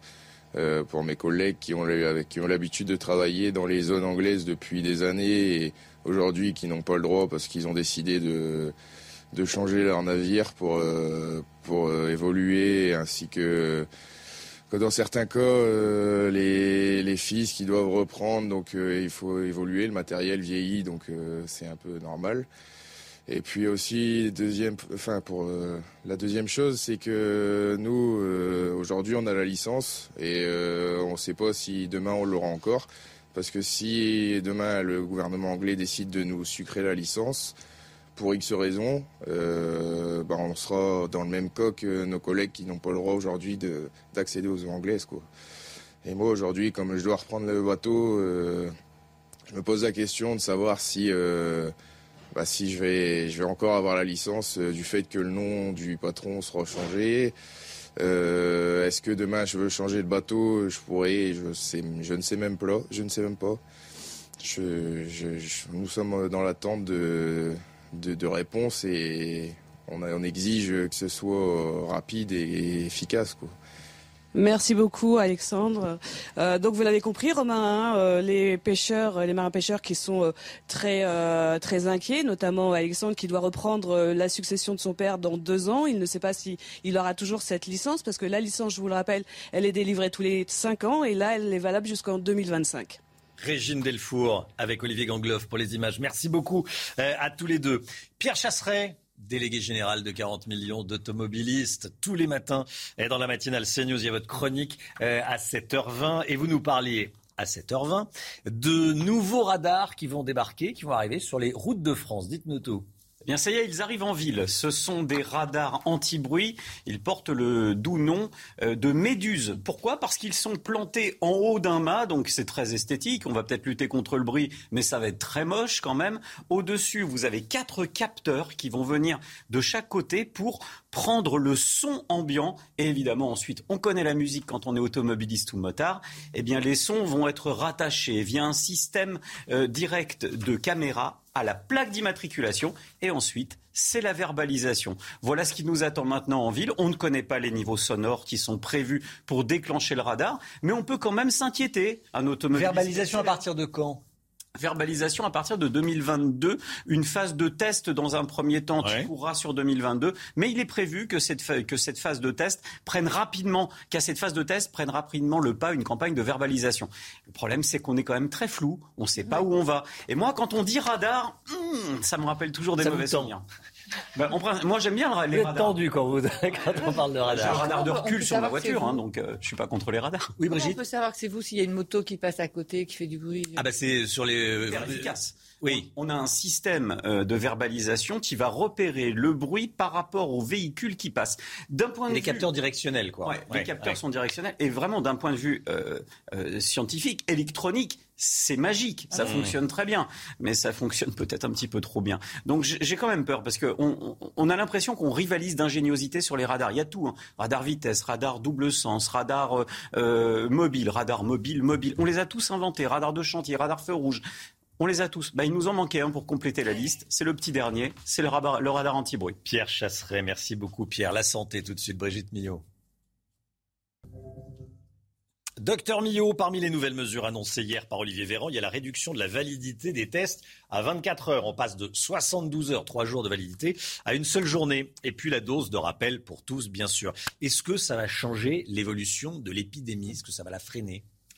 On, ne sait pas trop. Ce qui est sûr, c'est qu'il y a des objectifs différents. Euh, pour les tests, euh, la diminution de la validité du, du PCR, l'objectif, c'est d'arriver à augmenter le nombre de personnes euh, vaccinées. hein. Euh, je rappelle qu'on a quand même encore euh, un peu moins de 10% de personnes qui sont non vaccinées et qui et on a, qui représentent 50% des personnes en réanimation. hein. Donc ces 10% représentent 50% des personnes en réanimation. Donc l'objectif est d'arriver à toucher ces personnes-là en diminuant le test qui s'appelle toujours euh, pas le pass sanitaire, mais qui en fait est un pass vaccinal. Mais légalement, juridiquement, c'était compliqué de changer les noms. Mais voilà, euh, on, on peut dire que c'est comme ça. C'est une question de sémantique, c'est tout. Après, quant à l'autre mesure, Oui et non, parce qu'on n'est pas obligé d'être vacciné. On peut ne on peut. oui, mais tous les jours, vous allez on peut ne pas euh, aller au restaurant, ne pas boire un café, ne On peut toujours, oui, oui, mais toujours. mais Mais ça devient de plus en plus compliqué sans le vaccin. Non, non, mais... Euh, en tout cas, l'objectif, Oui. c'était ça. Euh, après, l'objectif de la troisième dose, là, c'est différent. Là, c'est d'arriver à diminuer le nombre de contaminations, donc la transmission, et aussi euh, l'engorgement des hôpitaux. Alors, ce que ça révèle tout ça, tout de même, c'est que... euh, on a des études, les essais cliniques. En fait, il y a dans les essais cliniques, il y a l'efficacité potentielle d'un traitement. Et dans la vraie vie, après, il y a l'efficacité réelle. Et on s'est aperçu que dans l'efficacité réelle, finalement, ces vaccins avaient une, pro- nous protégeaient, mais pas aussi longtemps qu'on l'espérait. Après, c'est pas non plus complètement une surprise. Euh, maintenant, dire aujourd'hui euh, ce que ça va donner. Alors, à court terme, ça va être une bonne chose. L'idée, c'est sauver Noël, quoi. Et c'est vrai que cette troisième dose, comme le rappel, est efficace, fait monter les anticorps très rapidement et nous protège, il fait augmenter la, la protection. Euh, je rappelle qu'en Israël, où ils ont fait la troisième dose, les études ont montré qu'avec la troisième dose, l'efficacité remontait à 92%. Donc, euh, on sait que c'est efficace. À court terme, c'est sûr. Après, qu'est-ce que ça va donner à moyen terme et à long terme? On ne sait pas. Euh, certains vaccins, comme euh, diphtérie, tétanos, polio, ont fait deux injections, ce qu'on appelle la primo-vaccination. Quelques mois après, on fait un rappel et on est tranquille pendant 10 à 15 ans. Après, si l'arrivée que ce virus mute encore, là, on se retrouverait plutôt vers une vaccination type grippe, euh, où là, il faudrait changer de vaccin tout le temps. Je rappelle qu'on a un nouveau variant dont on parle beaucoup ce matin en, Afrique du Sud.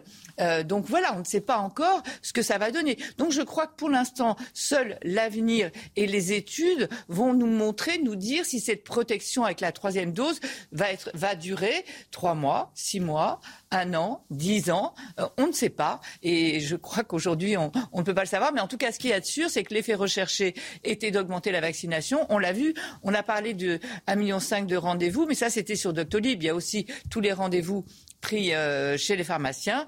Donc ça, ça a marché. Et et c'est vrai que les gens, en fait, les gens appellent parce qu'ils voient de plus en plus autour d'eux des personnes vaccinées qui sont contaminées. Mais n'oublions pas que lorsqu'on a été euh, vacciné, même si on peut à nouveau être contaminé, on ne fait pas de forme grave et ça, il faut tout de même le rappeler.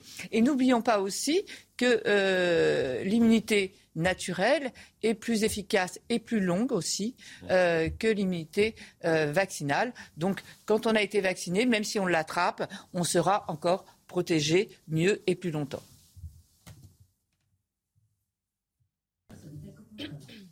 CNews 8h49. Merci d'avoir choisi CNews pour démarrer votre journée. On se retrouve lundi matin avec Chana Lousteau, avec le docteur Brigitte Millot, avec Pierre Chasseret, avec Florian Tardif et toute l'équipe de, de la matinale. Beaucoup d'actualités euh, encore ce matin. Demain, Brigitte, on vous retrouve un dès 9h pour euh, Bonjour docteur Millot. Euh, vous reviendrez sur, vous recevrez pardon, la, la présidente du laboratoire Merck. demain, pour parler des antiviraux. Pour parler des antiviraux. Demain à, à 9h. Dans un instant, c'est l'heure des pros, bien sûr, avec Pascal Pro et tous ses invités. Belle journée à vous sur CNews. When you make decisions for your company, you look for the no-brainers. If you have a lot of mailing to do, stamps.com is the ultimate no-brainer. Use the stamps.com mobile app to mail everything you need to keep your business running with up to 89% off USPS and UPS. Make the same no-brainer decision as over 1 million other businesses with stamps.com. Use code PROGRAM for a special offer. That's stamps.com code PROGRAM.